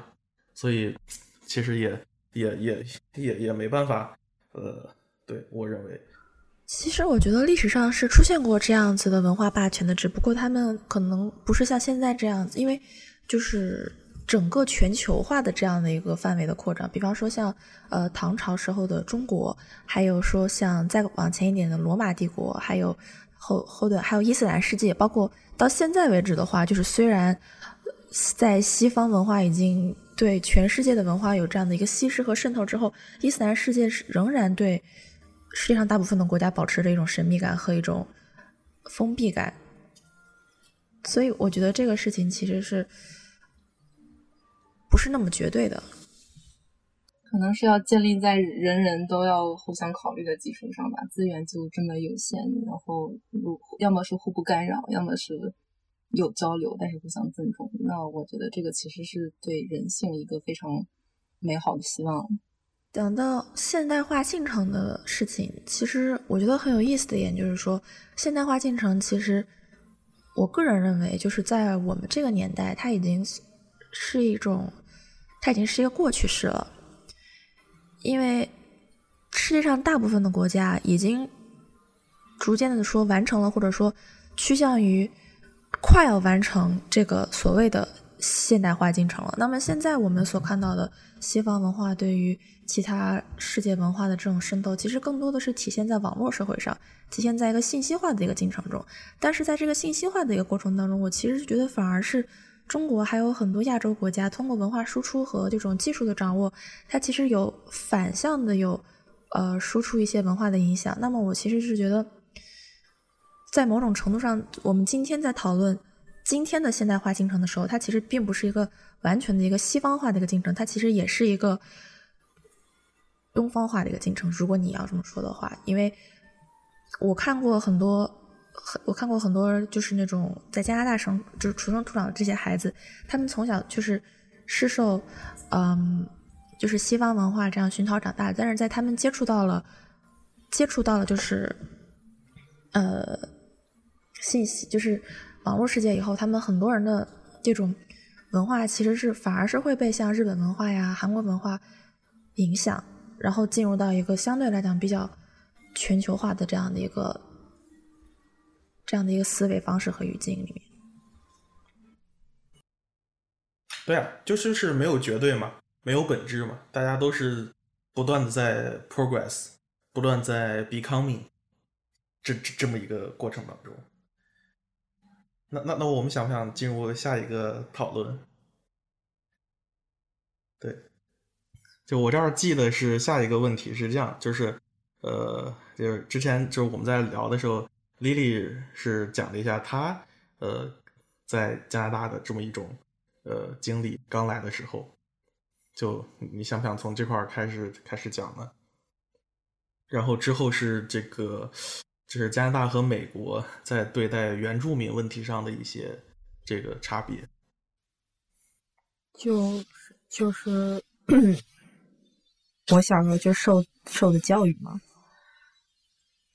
嗯。就就之前，嗯，呃，刚来家的那会儿的话，就是呃，听不懂。但是之后之后融入进去之后，就是课程，嗯，和他呃和就是从我应该是从五年级下半学期就开始是就是跟那个什么就是其他 CBC 啊、差不多了，然后嗯之前然后待 Richmond 待了得有十年，然后这么多年就看到嗯各种哎十年十 十几年十几年对说十年说少了十几年，然后嗯这么多年呃看到就是移民的话一点多起来，就是在一零年的时候左右吧，就是也不知道为什么有一个移民。呃，或者是留学生的一个呃大爆发，就是一个就特别特别多的人从从那之后就开始进来温哥华了，嗯，然后 呃就我就一直就处在一个怎么说呢，很很很奇妙的一个 bubble 里面，类似，因为嗯，我我来加拿大很多年，但是。我常住的地方 Richmond 是啊、全全世界吧，应该说全世界在亚洲之外亚裔最多的城市，这应该是是有一个 stats 的。对，Richmond 绝对是是是最多的，就是呃呃不是不是纯 population 是按比例，因为我记得我之前也看过，好像 Richmond 亚裔比例是是百分之五十以上。就是 我们我们的数目，我们不是 minority，所以我我没有正式的以 minority 生活过，直到我搬离了 Richmond。就是我虽然在一个非、呃、中国的地方，对，但是我没有真的没有以 minority 的身份啊、呃、自认过，直到我搬离了 这个地方。就是我当我在那个嗯 BC 省内陆的那个呃城市里面的时候，我第一次发现哇，这个世界上。那么多白人啊，呵 呵就是很奇怪的一个一个一个感觉。就是我当时我记得还跟那个什么一个朋友说，就是我从小出国那么多年，我直到这一刻才真的觉得我在国外。就 然后呃，但是在 Kelowna 其实文化背景和温哥华也是算是相似，就重叠处比较多。然后我到欧洲了以后，我才真正的认知我是一个 outsider。就像我一开始说的，就是那种 microaggressions。然后大家也提过 Where are you from？我永远不知道我怎么答对方才会满意。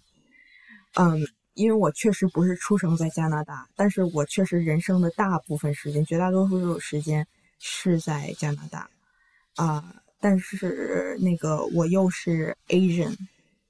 然后。我又是 Canadian，就是，呃，我导师曾经很问我一个很有意思的问题，So are you Asian or Canadian?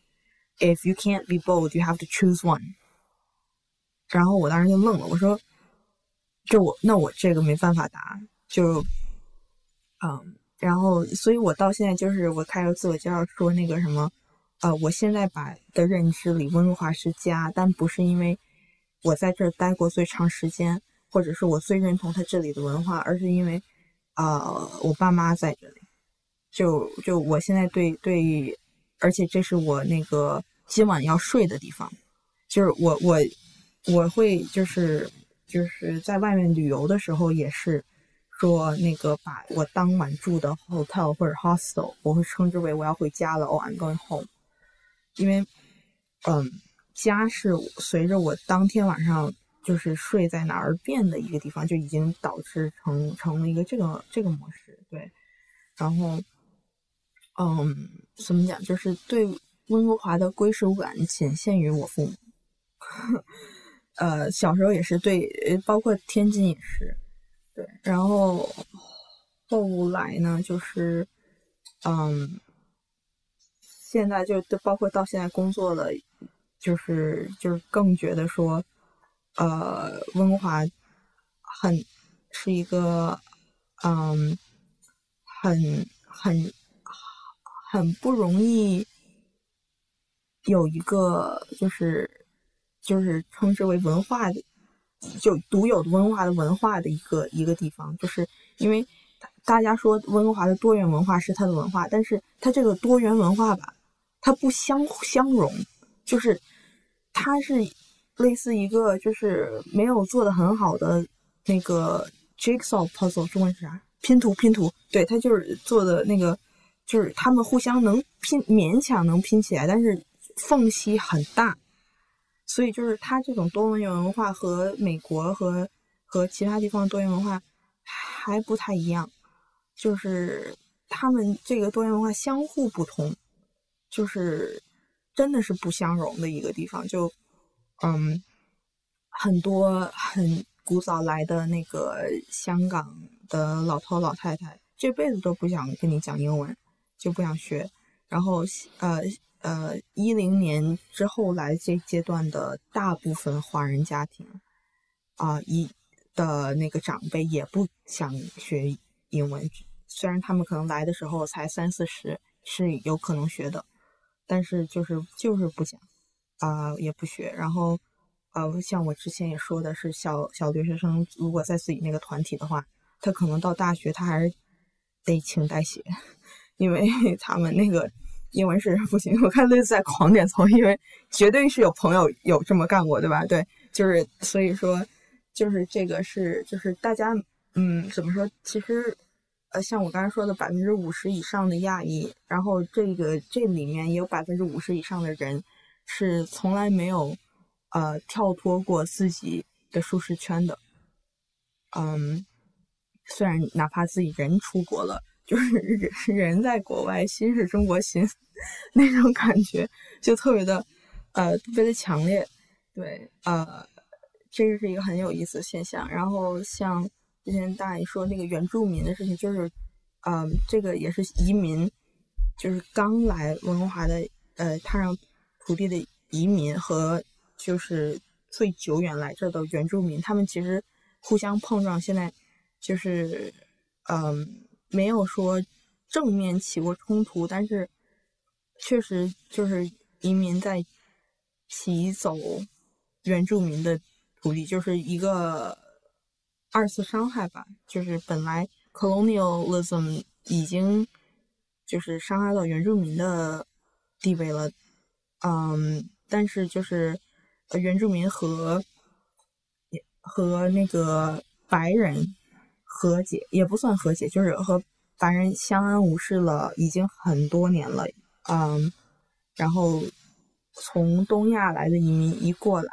又开始对于原住民有一个二次 displacement。嗯，这个在这个在温哥华现在本土的这个呃问题是呃相对比较严重的，但是大家很多人就是都没有。呃，完呃，怎么讲？就是没有明确的指出来，这是是移民的问题。但是这个这个 displacement 现在也是比较比较严重的一个点。对，这是我从我我从小到大就学学呃，不是看观察的这个呃原住民的点发现的最大的一个问题，而且也包括就之前呃，就是也是因为啊一些小留学生其实并没有好好上课。所以就是，呃，哦，新一代的很多的华人移民对于原住民这个群体了解的非常之少，然后，嗯，有就是，除非你去大学时候你去真的是去拿那个 Indigenous Studies 的课，要不然的话，呃，呃，哪怕是我们这一代的，就是新的呃移民或者小留学生。都都不会去很了解这个群体，所以这个也是一个呃一种伤害吧。对，就是对于嗯加拿大第一批第一批的居民的一种不尊重。对，然后但是我呃之前那个金鱼的讲过那个美国那边的呃原住民是好像是我记得你说是加拿大那这边。的态度很不一样的。对，我也想说，呃，一个是原住民，然后刚才那个丽丽说到不同 minority 之间可能会有点隔离，但是，嗯，以我个人经验，就我，嗯，印象里在洛杉矶体会到的和在温哥华体会到的，反倒是温哥华这边，呃，不同的种族之间会有更多更开放的交流和融合，反倒是洛杉矶那边他们隔离的会更严重一些。嗯，我在想一些具体的例子，嗯，比如说我在洛杉矶，嗯，有一阵子住的那个几个街区叫 Persian Square，就那边有很多，呃，可能是以前来自 Persian，然后这个地名就那么延续下来了。然后它那个其实边上就有一家很 organic so far like 呃 Whole Foods，然后很多白人会去那边购物什么，但是就整个一条街有非常多的，比如说印度尼西亚或者是 Persian 啊不同的民族的这种餐厅，然后他们就感觉像是有病一样，就是你永远不会看到任何一个白人坐在那个餐厅里面吃饭，然后嗯都是一些他们会说自己的语言的食客呀，或者是说比较有好奇心的，可能是我吧，或者会去看一下。然后由此观察到这样的情况，即使他们，你想每周去超市购物，然后就隔一条街，那 never happens。然后反倒是在温哥华这边，我觉得大家可能在交流上没有，我也不知道是没有那么多顾忌还是怎么样，但是确实是会有啊，你以前经验是怎么样，你来自哪里，我愿意分享一下我知道的文化是怎么样的，这样一些交流，而不是说非常害怕说涉及到这些东西会触犯到什么人。然后另外还有什么具体的例子，可能是。我看到一些什么，比如说 SBC，呃，政府保险什么的，它打出来的广告，或者是能呃看到的政府网页，它会有非常多种语言。我昨天就看到一个什么保险，是一个可以选择简体中文和另外一个旁扎比，就是嗯，所以它会有一些嗯很关注到来自不同地方移民的一些，不管是从政府来的还是从文化上来的。如果说商业上的话，我看到这边 Uber Eats。啊，它经常会有一些比别的节日的一些促销。那当然，Chinese New Year 这个比较普遍了，这个在文化上是很多。然后还看到过 Ramadan 或者是其他一些呃犹太啊，嗯，不同的文化里面的嗯节日，它都会在比较嗯广泛受众的，不管是商业平台还是说政府平台上，都有一些 acknowledgement。呃，这个东西反倒是在洛杉矶我是没有太多体会过的，所以我会感觉那边的文化壁要更严重一些。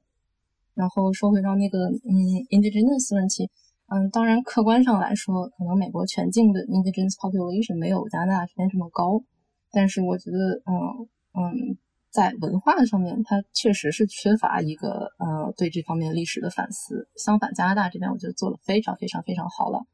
呃，先先不管说它名头上面的这个口头上的认可，我们在这片土地上。这些东西具体起到了多大作用？起码这个东西已经是非常广泛、深入人心。他做任何疑问的，他都要说我们在原住民的这个土地上，我们是这个嗯 unceded territory。这个东西我在美国是完全都没有听过的，我都不知道这个东西的存在。然后嗯，就像我在美国，当然也是上过艺术史的这个嗯这个专业啊，就就是 full course 都都完成了，但是。其中涉及到过 in indigenous people 的，可能也就最多十分钟的一个讲解。嗯，在其他的学科里面，嗯，就是我上的通识课呀，或者是平常同学讨论啊，甚至说呃商科的这些东西，就完全没有过任何 indigenous 的出现，Indian 什么类似的词汇全都没有过。所以说，嗯，这个东西也是，嗯，很少进入到我的视野。嗯，所以我会以我个人经验的观察来说，加拿大在这边啊比较来说，我认为它是已经做的比较好了。当然，还有未来更多的事情需要我们去做。嗯，关于这个地方，其实我有一点想要补充，就是关于原住民的这个问题。因为，呃，我上了大学以后一直在校报，然后工作，然后中间也接触到了很多就是关于原住民的游行抗议，然后也采访了一些相关的人。然后我我其实就我个人的经验来看，我其实觉得。在这边，加拿大政府其实对原住民的压迫其实还是很明显的，就是包括这段时间，大家很就是一直以来，就是我记得我从高中开始，我们他们就开始讨论这个问题，然后到现在还是在讨论的一个，就是一个 pipeline 的一个问题，就是说，嗯，加拿大政府想要修建一条油管，然后这个油管是从就是把阿尔伯塔的油，然后呢修到。修到那个 BC，因为修到 BC 了以后，就可以把油运到，就是通过海运运到别的不同的地方。然后，但是这样子的话，他们在修建这个运油管道的时候，就伤害，就是直接占用了很多原住民的人的那种他的那个我们他们叫呃 reserve reserve land，就是那种自留地。然后他们就直接把原住民从他们的自留地上驱逐出去的赶出去了。然后呢，包括他们之间之中很多就是修建油管的这样的行为，然后也切身的伤害到了他们的利益。然后还有就是说，之前有一个就是呃，在 Nova Scotia，然后又发生了一个就是说，嗯。当地的警察把在自留地上捕鱼的原住民以伤害渔业的这样的一个原因，然后给抓起来了。就是其实，虽然说在表面上我们可以看到，就是加拿大政府，然后包括加拿大这些 institution，然后在举行活动的时候，然后会给原住民一些就是那种 verbal recognition，然后呢，告诉大家我们有这样的问题。但是它其实，在就是很多社会决策的决定上的话，它还是大部分会偏向。白人的利益，或者说偏向这样的一个主流的这样一个利益，然后把原住民作为一个少数群体，他给他隔离在外面了。然后同时，我们在讲到，就是说之前包括丽丽也说，就是他感觉就是这个社会像一个拼图一样没有拼起来。其实我觉得也有一个原因，就是加拿大政府没有把原住民的这个事情作为他本土的一个 larger narrative，或者说是一个宏大叙述，把它融入到自己本国的一个文化当中。所以就是说，很多移民在他。刚刚来到加拿大，刚刚接触到加拿大历史的时候，他其实所要面对的那个壁，他他要他想要就是通过就是逾越那那座高山，其实是白人文化，而不是加入了白人文化的加拿大文化。就包括像我们这些小留学生刚刚来的时候，我们其实接触到的加拿大文化里面，虽然我们也会有上就是那种 First Nation 的课，但是其实对我们来说最直接的感感触是，我们要怎么样。在这种以白人为核心，或者说的是以白人和一部分的亚洲人为核心的这样的一个文化中找到自己的位置，但是我们一旦找到这自己的这个位置上以后，我们很容易去忽略同样是作为一个少数群少数群体而存在的这些原住民，而且有另外一个原程度上，就是说我们当时在讨论什么代写的问题，还有就是说语言上无法融合的问题，这个其实体现了另外一种就是移民的心态，就是像我们。很多学文科的这样的一些留学生，他其实一开始来到加拿大，他就是想了解一下北美的文化是什么样子的。然后呢，我们在北美的文化当中，在包括在全球化的这样的一个文化当中，现在是一个什么样的位置？然后这样的位置对我们未来的人生有什么样的影响？对未来整个全球化的进程是有一个什么样的影响？但是很多，比方说，我来学商科的人，我来学理科的人，我来学工科的人，我来这里只是为了单纯去学加拿大这所大学带给我的知识。那么我到底我我需不需要了解加拿大的文化呢？我可以理解，但是我可以去想，可以去了解，但是我不想，但是我不需要。就是包括很多那种呃三四就是上一代的移民的话，他们很多人是把加拿大作为一个政治避难所，或者是把加拿大作为一个嗯安就是那个一个经济上移民的一个比较好的一个地方。那么他其实是会选择在这个地方建立起一个属于自己的文化飞地，而不是说放弃自己本身文化认同感的一个的一部分，而去融入到新的一个文化当中，把加拿大的这个历史遗留的问题融入到自身的，就就是变成一个自己的问题，然后自己再去为这个历史遗留问题而努力。所以我们看到很多为加拿大，就是为加拿大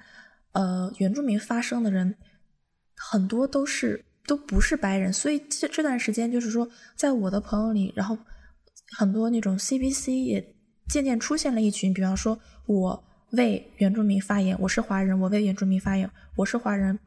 我为黑人群体发言，就是这种少数群体对少数群体的关切，它其实是很少的，因为少数群体首先是要保证的是说自己在这个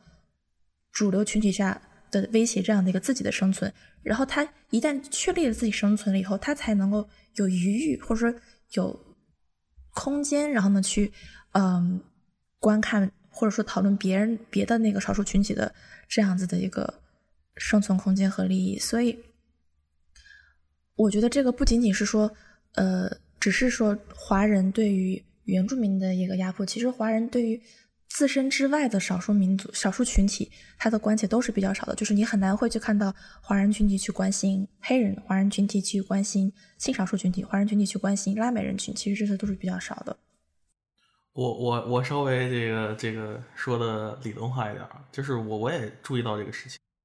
就是怎么说呢？就是尽管我们现在在全球的语境当中，我们有一个东方和西方，但实际上呢，我们作为中国人、华人，实际上呢，我们在我们文化当中是处于西方人的位置，就是我们作为一个汉族人，就我们是中心，我们不是边缘，就是我们眼中没有他者，跟他妈那个白人一样，跟他妈那些欧洲人一样，没有他者，就是所所以呢，我们成为边缘，只不过就是出国了以后感觉到边缘，但实际上呢，你还是以那种很中心的方式进行思，一样的逻辑。就没有他者。那进一步，就比如说，还还有还有一一一一种方式，就是就是我我们成为他者之后呢，我们想要再走向中心，就是很多人尝试去融入西方，或者变成西方人，或者成为某种这个 Asian American，就比较 typical 那种。呃，就是他这个这个逻辑呢，跟殖民主义差不多。啊，我现在也对我自己整个的这个成长经历啊进行深刻的反思啊。我其实从小就想成为西方人啊。当然，这个这个这个过程呢，就是尽管我们中国啊，它可能不是一个殖民地啊，这个但是对于殖民地国家的人来说，他的这种情感跟我很像。这个法农说过一句话，就是对于这个殖民地人的来说，对于殖民地人被殖民地人民来说，这个成为殖民。或者成为西方人是他们的这个绝对，就是黑格尔这个绝对精神，就是他们从小就被教育着往那个方向走。那甚至呢，在很多这种研究后殖民的，比如说安德森、本迪克·安德森，他里面讲这个去宗主国，去去宗主国就是一个朝圣的心态啊，还有很多这种这种就是本地的这种官僚。那其实我我就觉得。作为这个中国人，其实我们出来之后，因为我们之前在国内，我们汉人，我们汉族，有甚至是男性，啊，北方人啊，就是啊，山东人什么 这种，这这都是处于一个特别的、特别优势的这种地位。其实我们眼里没有他者啊，我们眼里的他者是什么？呃，流动人口、小商贩、新疆偷东西的人啊，甚至是哎呀，女性，甚至是就是，其实我觉得整体这些逻辑。跟我们现在读的这个批判理论所批判的东西一模一样，所以完全是可以套用的，啊，这这是我对这个问题的一个看法。其实我就在想，就是说你刚才说到的这个，就是说我们中国人作为西方人，其实我觉得很有意思的一点就是说，近几年间，你就是你可以在就是那种微博上，或者是那种主流的简体中文媒体当中看到很多，就是中国中国人并不是作为一个被殖民的他者，而是作为。一个和西方话语对抗的这样的一个主体而而存在，所以我其实觉得，与其说是我们站在一个就是说北方人，呃，男性这样的一种比较个体的身份来看待，其实我觉得对我来说影响最深刻的，其实反而是就是说中国对于日本、韩国，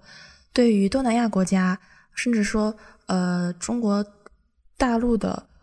汉族人对对对待少数民族的。东南部城市对于偏远偏远城市，它其实都带有着一种殖民者、一种他者化对方的这样的状态来看。就是最简单的说，就举一个例子，就是说最近我们看到，就是很多人会说，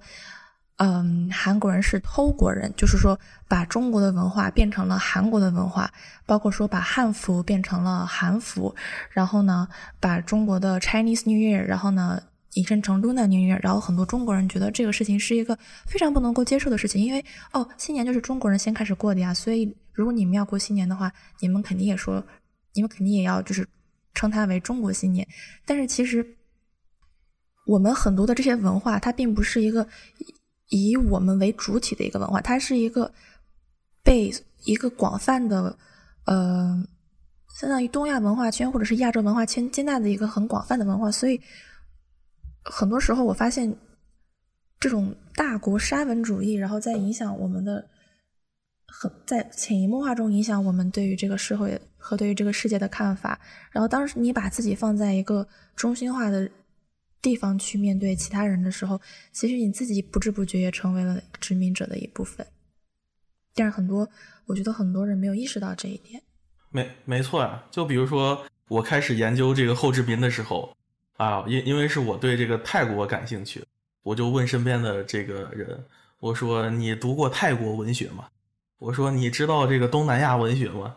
大家说这个概念当中完全没有东南亚文学啊啊，我们可能能看点一些东南亚电影，但是这个东南亚文学就是完全没有接触过。但是好歹韩国文学、日本文学可能还有，就是实际上我们这个眼眼眼里，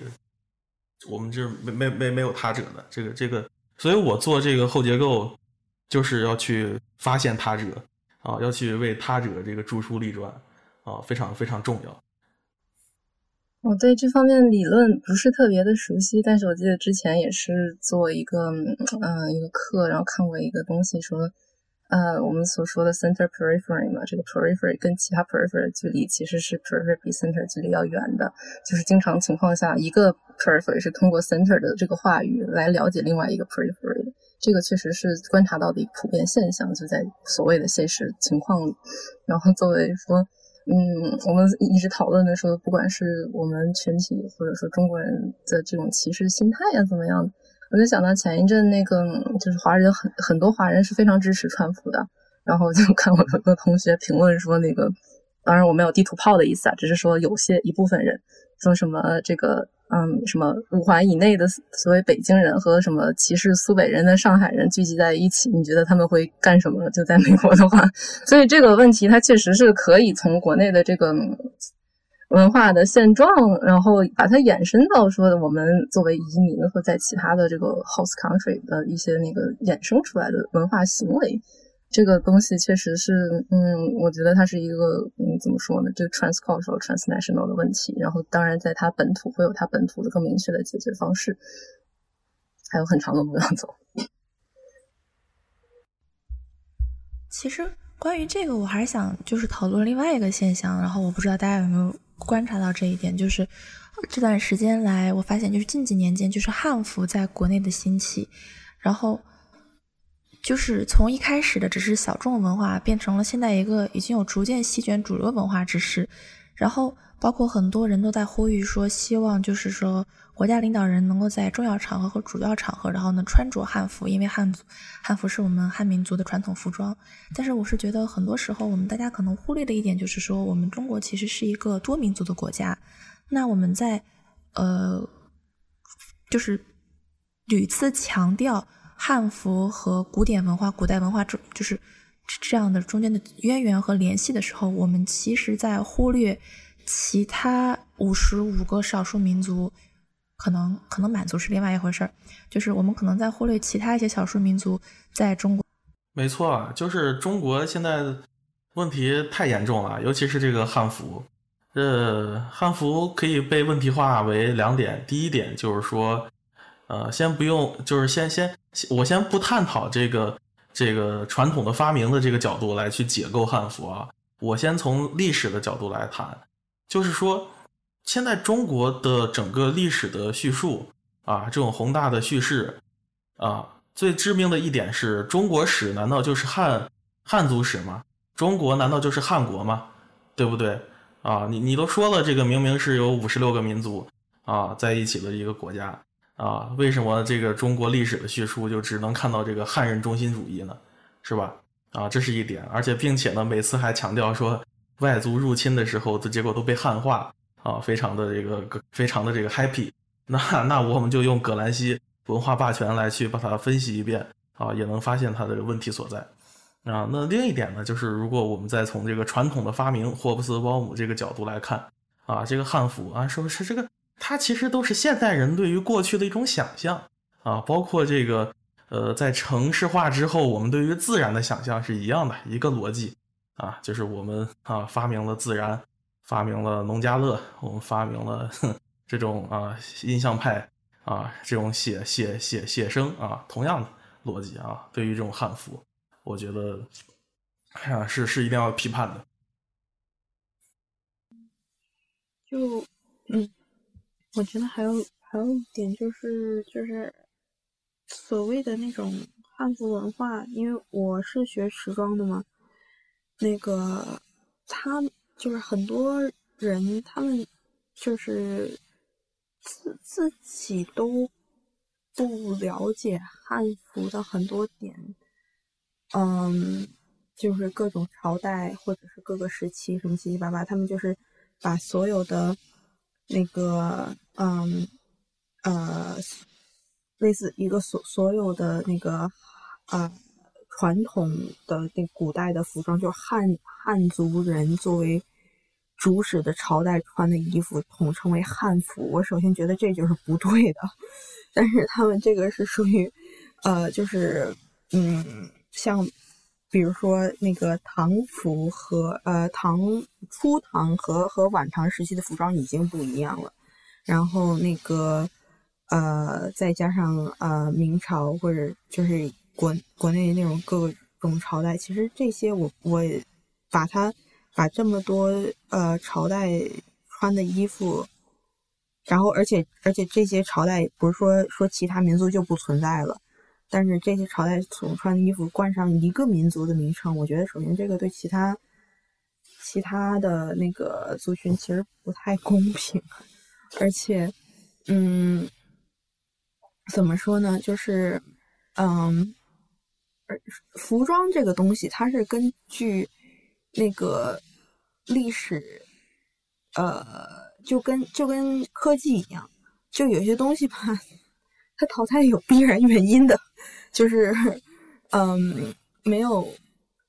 没有必要去就是坚持说要穿那个什么传统啊汉服或者什么之类的。就是我，我觉得说，就是就是找寻自己，呃，民族的那个传统服饰是好的，但是没有，就是因为有一些汉族汉服文化的那个，嗯，爱好者吧，就呃，比较就是，嗯嗯，怎么讲，就是投入感情，投入到了一种，嗯。就是汉呃，一定要穿哪种袍啊，哪种裙啊，哪种内衬啊，什么之类这些，就是这这种是一种怎么说？就是在不，我觉得不是算算守呃守住一种传统文化，我觉得是是是，其实这是一种新的文化，就是新时代的文化，嗯，而不是去在保留自己传统文化。因为它中间确实是断了，它中间确不像是呃韩服和和服，它中间没有断过。这个是就是现现在我们在网上看到，就是大家穿的那种呃汉服，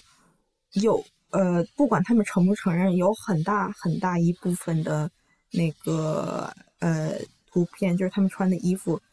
嗯，来源不是古代的画，而是现代的影视剧。就是他们是现是相当一部分是现代人自己，就像大家说，就是自己自己的想象去去去给了一个古代的一个框子，一个框架，对，然后所以就是，而且再加上外加上那个呃所谓的汉文化，啊，其实像我刚才说的，就是多种多样，汉文化本身也是多种多样的。然后反而我们就像最近好像国内开一个什么那叫什么会，就是人人大吗还是什么会？然后哦对两会，然后会有各种其他民族的人派个代表，穿着自己的传统服饰，跟个娃娃一样就坐在那儿，就是感觉就是嗯嗯很就是呃很像怎么说呢？就是嗯类似。类这种这种情况就是很像国内在在展览自己有这么多民族，就是因为其他遗留问题，就是我们某种程度上还是很难去分辨哪些是这个所谓的文化糟粕是封建遗留，然后哪些是我们的这个文化里面非常博大精深要保留的部分。这个现在仍仍然是在讨论的一个东西，尤尤其是什么中医中药这方面啊，还有很多其他。呃，是呃，太极八卦呀，或者是这方面处境很微妙的文化圈，所以我觉得它确实是怎么说呢？中国所谓的中国，大家一起努力了一百多年，然后现在仍然是持续在进行的一个东西。然后汉服，我感觉它某种程度上也是一个尝试吧，就是填补我们出现的这个文化空缺。嗯嗯，一开始我们建国之后，肯定是大家往往这个嗯更好的生活去奔赴。那现在这个如果经济放缓的话，仍然是需要回归到我们这个文化思想，或者说我们国家的这个，嗯，大家所依附的这个文化是什么？所以，如果它历史上就已经形成了很多空缺，或者说是大家非常 confused 的那么一个情绪，它很需要一个新的东西来呃取代这个文化的作用。那我觉得确实是像你说，它是一个新的创造。当然，它也是。嗯，在被形成的这个过程之中，然后具体是能发展到什么程度，这个也是我们拭目以待的一个事情，这种感觉。但是，但是说到说汉服，它是是压制，嗯，我觉得这个东西确实是有待考虑。对于其他嗯嗯民族的文化。但是，嗯，我觉得可能跟我们所说日本、韩国不太一样的是，他们和服就像那你说的是一直沿用下来的，但它其实也是说对少数日本少数民族，比如说啊琉球人啊阿伊努人的这样文化的一个抹杀和同化。嗯，我觉得这个确实是广泛观察到的一个现象。那如果我们说从现在开始想弄一个新的文化或者说那个精神依托的中心，那我们它到底是会形成什么样子呢？这个也是我非常感兴趣的一个事情，所以我觉得就是说，在我们思考就是我们现在作为留学生在国外的文化认同之前，我们可能首先要思考的是，我们一开始作为中国人，中国人的意义是什么？我们作为中国人的文化认同是什么？我们是汉族人吗？我们是某种意识形态的继承人吗？我们是某种统一的概念的这样的一个这样的一个个体当中嘛？所以我觉得我们。这些事情都是需要我们自己再重新的去定义、重新的去思考，而不是说一开始我们出生的时候就直接接受自己作为中国人这个标签。因为很多时候，比方说，我就记得，嗯，高中的时候在学校办这种中国文化、中国文化节、中国文化季，然后这个时候我其实就会发现，因为我们当时一起来加拿大的小留学生里面有有一个是朝鲜族的女生，还有一个是回族的女生，然后，然后当时我就。我在布置下去的时候，我跟大家说：“我说可不可以大家尽量穿汉服？”然后这个女生就过来跟我说：“我虽然是中国人，但是我并不是汉族人，我其实是朝鲜族人。那么我可不可以穿朝鲜族的服装？但是对于很多外国人来说，朝鲜族的服装又意味着它是韩国的服装，所以它这个其实就是你没有办法就是详细的在文化和文化中间做出一个界定，然后这种情况下就会出现更多的误会和割裂，所以。”我是觉得，我们甚至可以，就是说，再找一个时间，再详细的探讨一下，我们身为就是说外国学生，然后呢，再重新面对自己国家文化处境的时候，对于自己国家身份的一个再再理解，一个再看待、再探讨，这是我的一个想法。